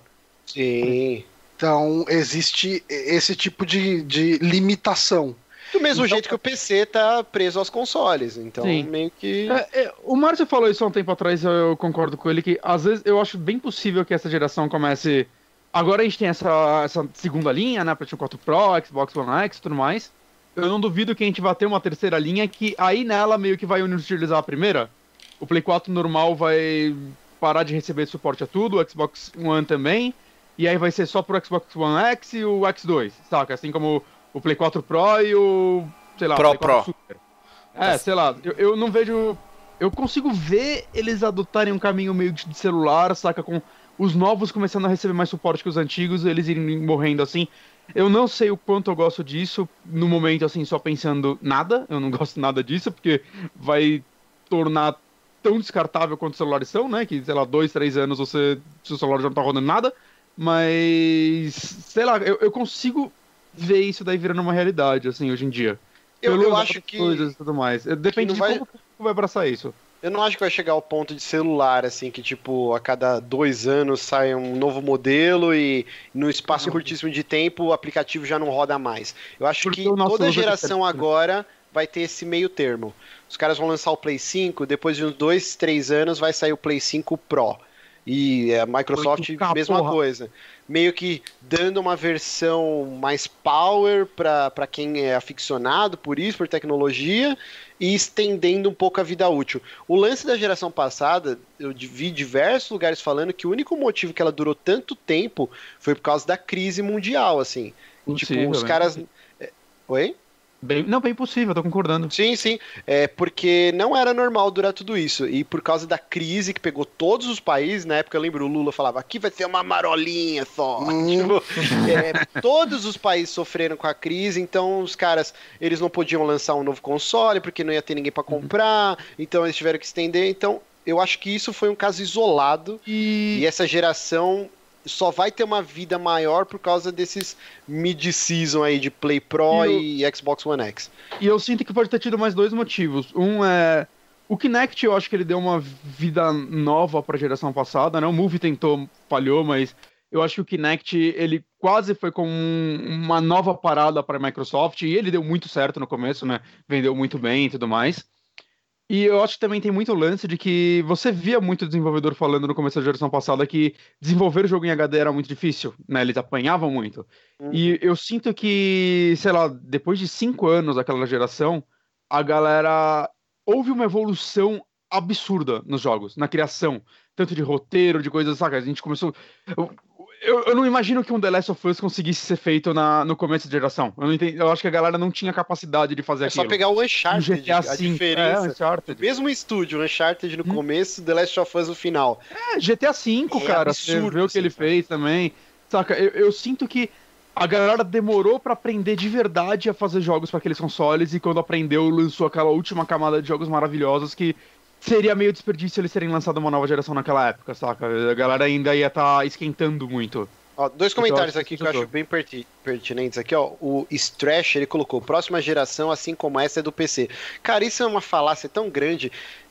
O, o mercado do PC, ele é grande, mas perto do, dos consoles, eu acho que... É, é assim, sempre vai ter alguém é um que é aficionado diferente. e vai querer montar o PC com memória blá blá blá, placa blá blá blá e placa de vídeo. Mas a grande maioria das pessoas quer a facilidade de você ter uma caixa. Hum. Que aquela é. porra vai funcionar, todos os jogos que não É, cara, to toda geração a gente escuta isso, que a próxima isso. geração vai ser do PC e. O console vai assim, morrer. Né? Não e vai. assim, o público do PC tá crescendo, o que é legal, concorrência é sempre bom, saca? Uhum. Mas eu não acho que vá bater de frente, porque a maioria das pessoas que tem um PC tem um console também, cara. E, e é difícil Nonato... você ver o cara só PC. O Rafael Nonato colocou outra coisa interessante assim, ó, que, que não vai ser assim, quando a gente tá falando que não vai ter mais console novo, vai ter só esses add-on, né, essas versões turbinadas. É uma especulação. É uma Sim, a gente tá cagando regra aqui. Uhum. É, ele, ele fala assim, ó, não vai ser assim, eles precisam de um hype, de um console novo pra galera comprar em massa. Eu também acho, cara. É Possível. muito mais forte você falar, esse é o PlayStation 5 do que esse é o PlayStation Pro. É muito mais forte falar, esse é o Xbox 2, sei lá como vai chamar essa merda, do que esse é o Xbox One Mas... X, sabe? Isso Mas movimenta, que... todo mundo tava alucinado pelo Switch, porque é um console novo, é uma novidade. Mas o que eu acredito e eu espero que seja que um PlayStation 5 hoje em dia vai ter uma arquitetura parecida bastante com o do PlayStation 4 para conseguir rodar os jogos dele ainda. Saca? Isso é uma parada muito. É, isso é uma coisa que seria bem legal que acontecesse. Uhum, eu, eu, é, com a retrocompatibilidade aí, eu acho que eles vão manter isso, né? Porque Agora tá funcionando agora... o jogo do primeiro Xbox e tal. Não, e, e, eu falo isso porque hoje em dia os consoles estão com uma arquitetura muito próxima do PC, né? E eu não vejo. Uhum. Eu não vejo, tipo, a Sony virando e falando, não, o PlayStation 5 vai ter a tecnologia Cell 2. Saca? Tipo, por que ela vai fazer isso? Ela vai investir mal dinheiro para fazer um ah, negócio sim. dificultar a vida dos desenvolvedores de novo, como aconteceu no PlayStation 3. Não, eles não saem mais disso não, mesmo ah. por conta do, do, da praticidade de componentes no mercado. A, a, a, mágica, a mágica não é simplesmente fazer o melhor console. O melhor console todo mundo poderia fazer e colocar um preço de mil dólares, dois mil dólares, três mil dólares. É fácil você fazer quando você não tem um orçamento é, é, é, pro consumidor, sabe? Não tem um preço... E o fracasso das Steam Machines, né? Exato. Pensei nelas agora. E, e aí, o ponto é que você tem que ter o hardware popularizado em produção de larga escala, já testado em diversas situações, para você poder usar ele. Então, não vai ser nada diferente, não vai ser nenhuma arquitetura proprietária nem nada do tipo. Cada vez eles vão mais se aproximar do PC mesmo que para poder aproveitar hardware. Com certeza. Uhum. É, beleza. Um... Vamos tentar não se estender tanto nessa, gente. Não, então, vamos cortar agora. Olha mais uma aí. Vamos, não, vamos é cortar 3 a 4 vamos a 5. Escolher, vamos escolher a última notícia e vamos para o tá. fechamento do cast. Qual vocês preferem? Só aí? me falem o número aí, velho. Eu tô. tô... eu gosto da 6, mas ela é só especulação, as outras são mais concretas. Tirando a 3, a 3. Eu, eu acho que essa que é especulação, acho que tem como render mais assunto do que as outras. Verdade, isso. Eu falar, é, não sei qual vocês estão falando, eu, eu, eu vou tá, volto na 3. É, a 3. Ah, tá. A 3? Não, o Bonatti falou 6. Meia dúzia. É. é, eu voto na 3. Tenta. Eu voto na 4, quero cagar tudo. 4 é boa também. Vai, Johnny, você desempata, você é o host. Vai, Johnny. Tá, é, a 4 é boa também. Ah, vai, gente, vamos, vamos na 3, vai, que eu acho que dá pra brisar um pouco mais. ok. Mas enfim, uh, na Variety, essa semana saiu uma um boato, na verdade não é uma notícia, né? Uh, que a Warner teria entrado em contato com a Amazon, quer dizer, estaria em contato com a Amazon para fazer uma série ambientada em Senhor dos Anéis. Né? Assim, não é uma série sobre Senhor dos Anéis, hum? mas é uma série uh, naquele universo, naquele mundo. Shadow of War, the series. Jesus. Inspirado nesse. Enfim, na, na, em outras obras que não Senhor dos Anéis uh, do Tolkien. E aí vem a dúvida: isso tem alguma chance de, de, de ser bom? Assim, nenhuma, ó, eu prefiro eu prefiro isso do que uma nova adaptação de Senhor dos Anéis, porque os três filmes são maravilhosos até hoje e acho que eles vão ser maravilhosos por muito né? tempo. É, apesar de eu não li os livros, quem lê o livro fala que tem muita diferença dos filmes para os livros, obviamente que os livros são um chalasco e tudo mais, mas, e numa série talvez eles pudessem fazer algo mais fiel. É, mas não, não é uma diferença. Precisam. Eu não acho que eles precisam fazer não, mais mas, é, não é uma diferença que importa, sabe? Tipo, é. Ah, é, é, coisas a mais, mas a história, essencialmente, Senhor dos Anéis, está ali no bombadinho. É, tipo, em vez de, de quem leva o, o Frodo no cavalo, através, fugindo os Nazgûs, é o Glorfindel, não, no filme é a Arwen. É, é bobeirinha que eles mudaram, não chega nada igual no, no Game of Thrones, que os caras pegam, tipo, sei lá, três personagens do livro e condensa em um, ou simplesmente some com o personagem. Mas, mas, é, é uma adaptação muito boa, cara. Mas também. da Liv Tyler não é. Ela tem nos livros? Ela é. Tem, a Arwen existe, pô. Tem, tem. tem. Qual, não, é que eu vi muito fã que xingou ela quando. É só por causa que era a Liv Tyler eles não gostaram? Não, eu acho que é porque ela aparece no primeiro filme e ela não apareceria no primeiro livro, eu não lembro. É, é o que eu acabei de falar. Quem, quem foge com o Frodo dos Nazgûs no cavalo e aí vem aquela. É tipo, a, a, o rio forma uma onda com, as, com os cabeças de cavalo e os Nazgûs saem voando lá e tal. Quem faz isso é o Glorfindel, que é tipo um elfo todo pomposo, babá. E aí eles limaram esse personagem, porque ele só aparecia nessa parte mesmo, e colocaram a Arwen para fazer isso.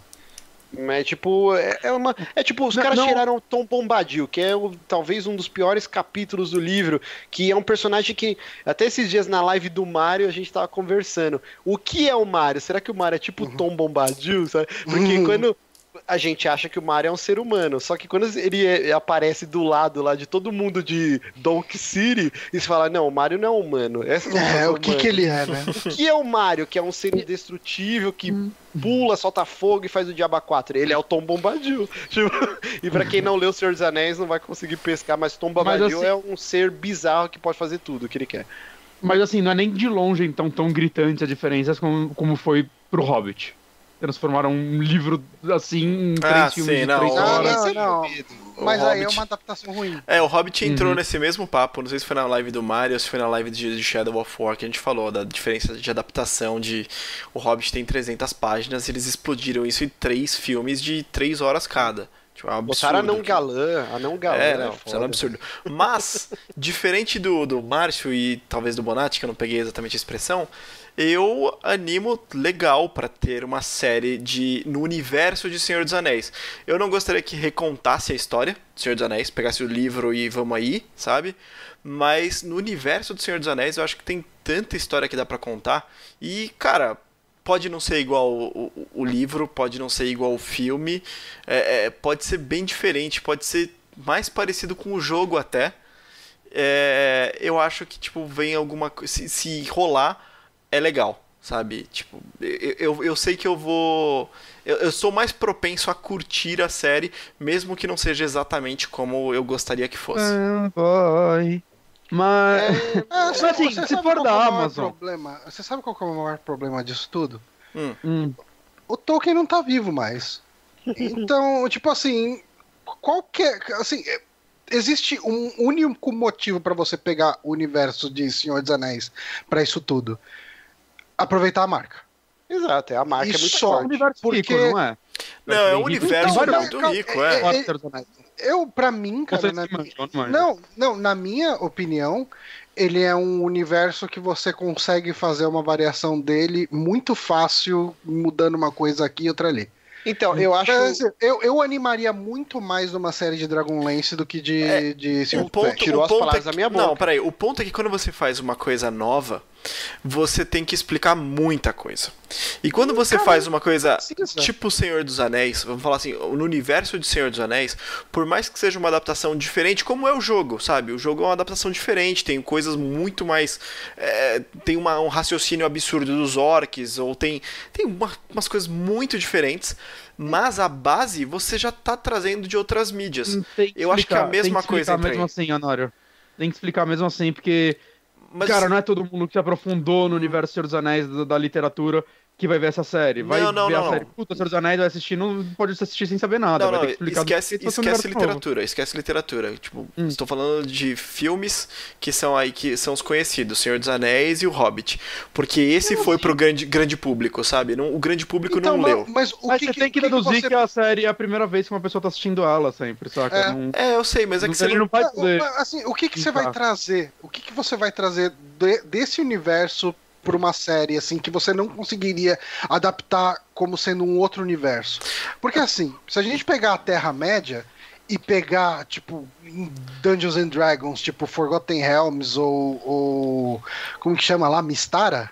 Eu não lembro. Tem uma porrada de mundo, né? Então, são universos uh, uh, medievais, Dragonlance também cai nesse mesmo. São universos medievais com orcs, goblins, trolls e, e, e é isso, cara. Tipo, eu acho que o trabalho que o Tolkien fez de popularizar esse tipo de mitologia é uh, o aspecto mais uh, marcante da obra dele, na minha opinião. Mas a partir do momento que você tem isso, você consegue criar outros universos e trabalhar em cima deles. Não. Tipo, universos com, com monstros clássicos de RPG. E bora lá, cara. Ó, esse aqui então, tipo, ó, não, é, não é Rohan. Mas sei lá, é os chanforínfulos. Mas deixa eu, dar, deixa eu dar um exemplo. Deixa eu dar um exemplo. vou dar um exemplo de uma coisa que é adaptada, que é bem diferente, mas que não precisou de muita explicação porque você já tinha coisa prévia. A gente tem a Shelob. Qual é o nome dela mesmo em, em português, Márcio? Laracna. A Laracna, que ela aparece no Shadow of War beleza? A gente teve a Shelob no Senhor dos Anéis. E a gente teve uma aranha no Hobbit, que eu não lembro se era Shelob ou se era outra, mas enfim, teve aranhas no Hobbit, naquela floresta lá muito louca. E hum. não precisa de muita explicação, de eu explicar a origem nem nada do tipo, porque você está pegando uma coisa daquele universo, sabe? E simplesmente usa. Uh, você tem os Uruks, é, que são essas, essas modificações de orcs com não sei o que lá, com goblin, blibli, que, que existem no universo do, do Senhor dos Anéis. Você não precisa necessariamente explicar, já explicou no filme, na, na série de filmes, a origem dos Uruks. E você pode só colocar os Uruks ali, não precisa fazer uma grande explicação. De repente uma explicaçãozinha sim, mas você não come muito tempo para sabe, para plantar aquele universo. Você aproveita hum. muita coisa, mesmo tá. tendo que introduzir. Então, mas, mas pensa que, assim, o, o, o background que o cara vai ter que ter para entender 100% da série é assistir 9 horas de filmes. Ah, não, não é para entender ou exatamente assim, mas é aquele negócio que os fãs que já conhecem, que sabem mais sobre aquele, aquele aspecto, mais sobre aquele personagem, mais sobre. Enfim, o aspecto mesmo, eles são o que puxam a série para cima de, de, de comentar, de, de, de apresentar a série para as outras pessoas, de falar bem, fazer boas críticas e tudo mais. É, porque é aquele negócio, o Game of Thrones, por exemplo, as pessoas que puxaram para cima era quem lia os livros, quem gostava, os fãs puxaram a série para cima. Eu nunca li nenhum livro de Game of Thrones e eu fui fisgado por essa euforia das pessoas. Então, se você tem os fãs da mídia original ou das variações anteriores puxando aquela mídia para cima, puxando aquela nova adaptação para cima, eu acho que o resto do público acompanha. Por isso que eu que vejo. pra cima, fã só reclama. Isso não tá igual ao livro, tá uma bosta. Eu não Mas assim, ninguém... gente, eu tô ah, uma é chato falou. pra caralho. Não, não, não. Peraí, deixa eu, peraí, só pra eu. Peraí, que eu, consegui falar ainda. Eu não consegui Fala. falar. Eu queria fazer uma pergunta. Deixa eu falar. É o seguinte, é. pra mim, é uma desgraça isso que não deveria acontecer. Eu tô torcendo aqui, fazendo figas para dar errado. Por quê? Pra mim, por mais que o Tolkien lá em 1900 e bolinha, ele meio que. Ele não criou, tirando os hobbits, ele não criou porra nenhuma. Tudo ele pegou de outras mitologias e fez um, um catadão. Um catadão né? uhum. e, e num universo coeso e tal. O problema é que, para mim, o mundo, a Terra-média, ela é super limitada pra tudo que aconteceu naquele mundo é pra ter a jornada dos hobbits e da comitiva do anel para destruir o anel e acabar com, com o Sauron qualquer história que seja contada fora disso, ela já não é tão impactante. Então, uhum. assim, se essa série de Senhor dos Anéis for durante a segunda ou terceira era, não lembro mais, que faz tempo, que é a mesma era que os hobbits estão lá tentando destruir o anel, nada que aconteça nessa série vai ser mais importante que a jornada comitiva do anel. Então Sim. eles sempre vão estar em segundo plano. Se for depois que eles destruíram o anel, a ameaça do Sauron dissipou, os orcs fugiram, a gente não tem mais Nazgûl, então assim, não, não tem mais nada. Porque todo o lance da mitologia do Senhor dos Anéis é que o Tolkien, ele sempre falou que ele queria criar uma nova mitologia para a, a Inglaterra, né? Nos níveis de do Rei Arthur e Caralho 4. Então a gente começa com o Silmarillion, que tinha dragão, aranha gigante, deuses andando do lado dos elfos e toda aquela parafernália.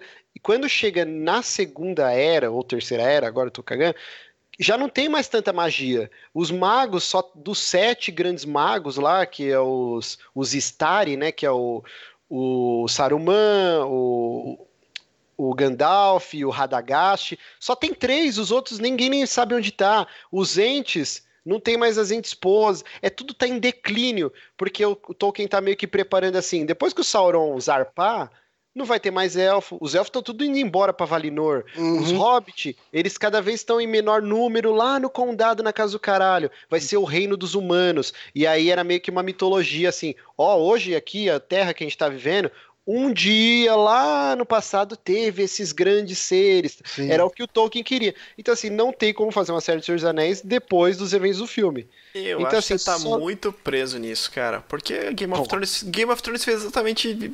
Voltou a magia. Apareceram ovos de dragão, nasceram dragão, voltou a, a magia. Game of Thrones é baseado no livro Game of Thrones. Mas é que a não história tem, de Game não... of Thrones é isso, é voltou a magia. Exato, Senhor dos Anéis faz a história de voltou a magia. O que eu quero dizer. meio esfarrapada o que eu quero dizer é que a história que foi idealizada pelo Tolkien já foi deturpada pra caramba. E, tipo, não, não vale como, como argumento de vamos manter a visão do Tolkien, porque isso já não acontece em uma porrada não, de mas adaptação. aí os fãs que você tá falando que vão jogar a série pra cima vão cair de pau. Como assim? Vocês só estão usando o nome Senhor dos Anéis, que é o que o Johnny falou no começo. Cara, esses Vocês fãs... estão usando a propriedade intelectual esses fãs são um baru...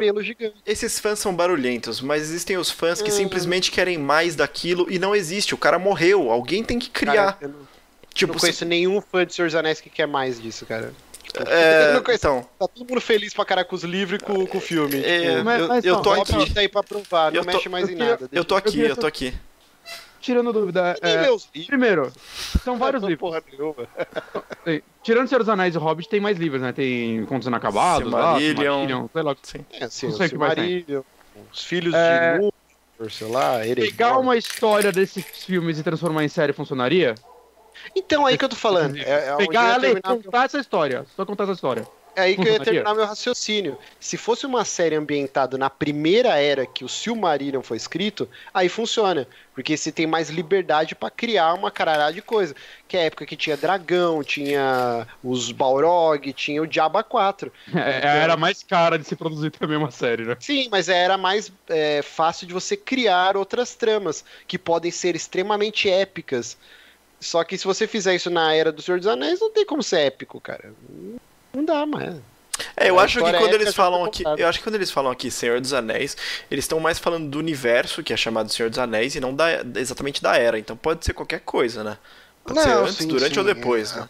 Não, aí tá vendo como você não é fã, você é um fake, você é um poser.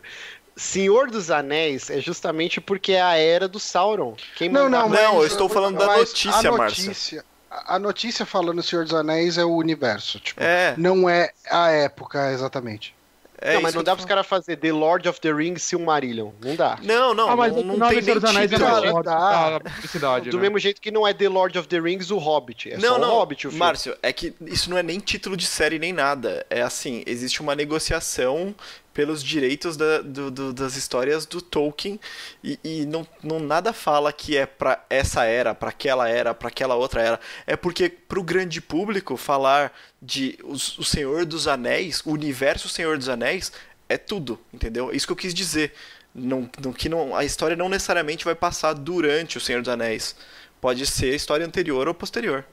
Então, é, bom, eu discordo.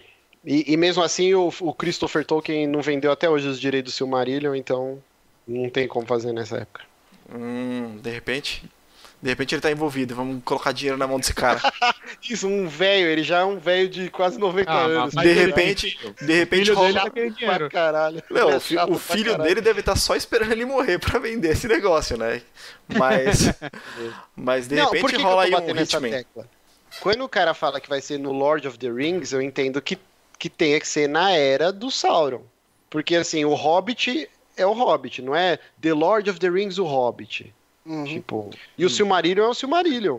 Então, Porque mas na é época é que do Silmarillion ver... era outro maluco do mal. Mas história. aí vai depender. Cara, isso, tipo, pra quem tá trabalhando com marca e quer só vender, se você tá querendo fazer um universo tipo, um universo uh, medieval e precisa ser o do Senhor dos Anéis, você tá pouco se fudendo pra coerência. Então, é, o, o... Isso, eles vão querer usar o nome Senhor dos Anéis para chamar atenção. O mesmo anima... que não faça sentido nenhum com o Senhor dos Anéis. É assim, ó, o Animais Fantásticos e Onde Habitam é no universo Harry Potter. E não tem Harry Potter, é antes do moleque nascer. É esse o ponto. É o universo Harry Potter. E esse é o universo Senhor dos Anéis. Você pode odiar o nome porque significa outra coisa. Mas pro grande público é o universo Senhor dos Anéis. Essa parada. É. Tipo, o universo Harry Potter existe antes do Harry Potter nascer e depois dele morrer, sabe? É o universo.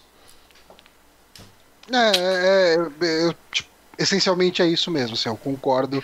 Nesse ponto, eu acredito que. Eu, como purista, contas... eu, como purista que leu todos os livros do veinho, discordo, mas foda-se. Né? Beleza. Beleza. Eu, eu, realmente não me importo tanto, assim, é, mas eu realmente acredito que se rolar eu acredito um pouco na Amazon porque, sei lá, a série dos americanos é muito boa, mas ao mesmo tempo tá lá o New Gamer do lado fazendo a série com eles. Mas eu não sei, cara, eu não vejo isso sendo uma série muito boa, não. Eu, eu só vejo ela existir por motivos de marketing e não por amor, e eu gosto de amor nas séries. E outra coisa só que eu queria falar que o filho do Christopher Tolkien, ele nasceu em 59, ele já é muito velho e ele tá muito esperando o pai morrer, cara. Ele, é que nem o cara lá da, da, que tá esperando a rainha morrer e a rainha tem 200 anos e não vai virar rei nunca, porque ele, quando ela morrer ele já vai ser velho demais, já é velho demais. Exato. Uhum. Coitado. Vai direto pro neto do Christopher, provavelmente, quando ele morrer, porque o filho dele vai falar, ah, foda-se, eu já tô no, no fim da Iba mesmo. Cara. Mas então é isso, gente. A discussão é acalorada. A gente vai ficar por aqui. Queria agradecer a todo mundo que acompanhou Pera, essa live. Eu sei, eu sei que tá apertado, mas tem uma enquetezinha só pra. Ah, tem enquete, enquete. Então, uh, Honório, já que você trouxe a enquete, faça as honras. Opa! Sempre esqueço então, a enquete. Tivemos uma enquete, a enquete dessa semana foi a seguinte: se o Netflix também substituísse Kevin Spacey por outro ator de House of Cards, quem é, deveria ser o ator? Que essa era uma notícia que entra na pauta, mas realmente, como a gente deu uma estendida na parte das indicações, uh, acabou não rolando. É. Ah, é legal a gente falar só a repercussão, né? Que é a primeira vez, acho que na história Hollywood que acontece isso. Isso. O, gente... o Ridley Scott, que é o diretor, tal, famosão, ele tá para lançar um filme em 22 de dezembro, onde o Kevin Spacey era meio que o coadjuvante, assim. É super importante para a história. Inclusive, a Sony ia fazer uma campanha para ele concorrer ao Oscar Caralho 4. Ontem saiu, tipo, breaking news total. Que é a primeira vez que acontece isso. Os caras vão deletar todas as cenas do Kevin Spacey e, e, um outro maluco vai gravar tudo isso no mesmo espaço de tempo que os caras falaram que vão lançar 22 de dezembro o filme. Ou seja, eles deram essa notícia ontem, dia 8 de novembro. Caralho. Eles vão filmar todas as cenas novamente e lançar Do protagonista, o filme... né? Ele era o não, não, ele não era o protagonista, ele não? era o coadjuvante, mas é um super um papel uhum. super importante hum. que ia ter até campanha para concorrer ao Oscar. Então assim, a carreira do Kevin Spacey acabou, cara. Implodiu, implodiu. É, acabou. Acho que, que acabou mesmo. Assim. Caralho. E de mal galera vai junto, né? Porque. Tomara. Tá Bom, não, tá, cara, cara, tá uma atrás que vai. E vai ser demitido da Globo, hein? É coisa de Clayton, coisa de Clayton. É Clayton, cara. E... Aquela, notícia, aquela notícia não era de zoeira, mano. Os caras estavam falando do o site não era de zoeira. O site que postou não é de sim, zoeira. Sim, mas... do mundo não é. Mas foi muito é, engraçado, né? Os caras falaram.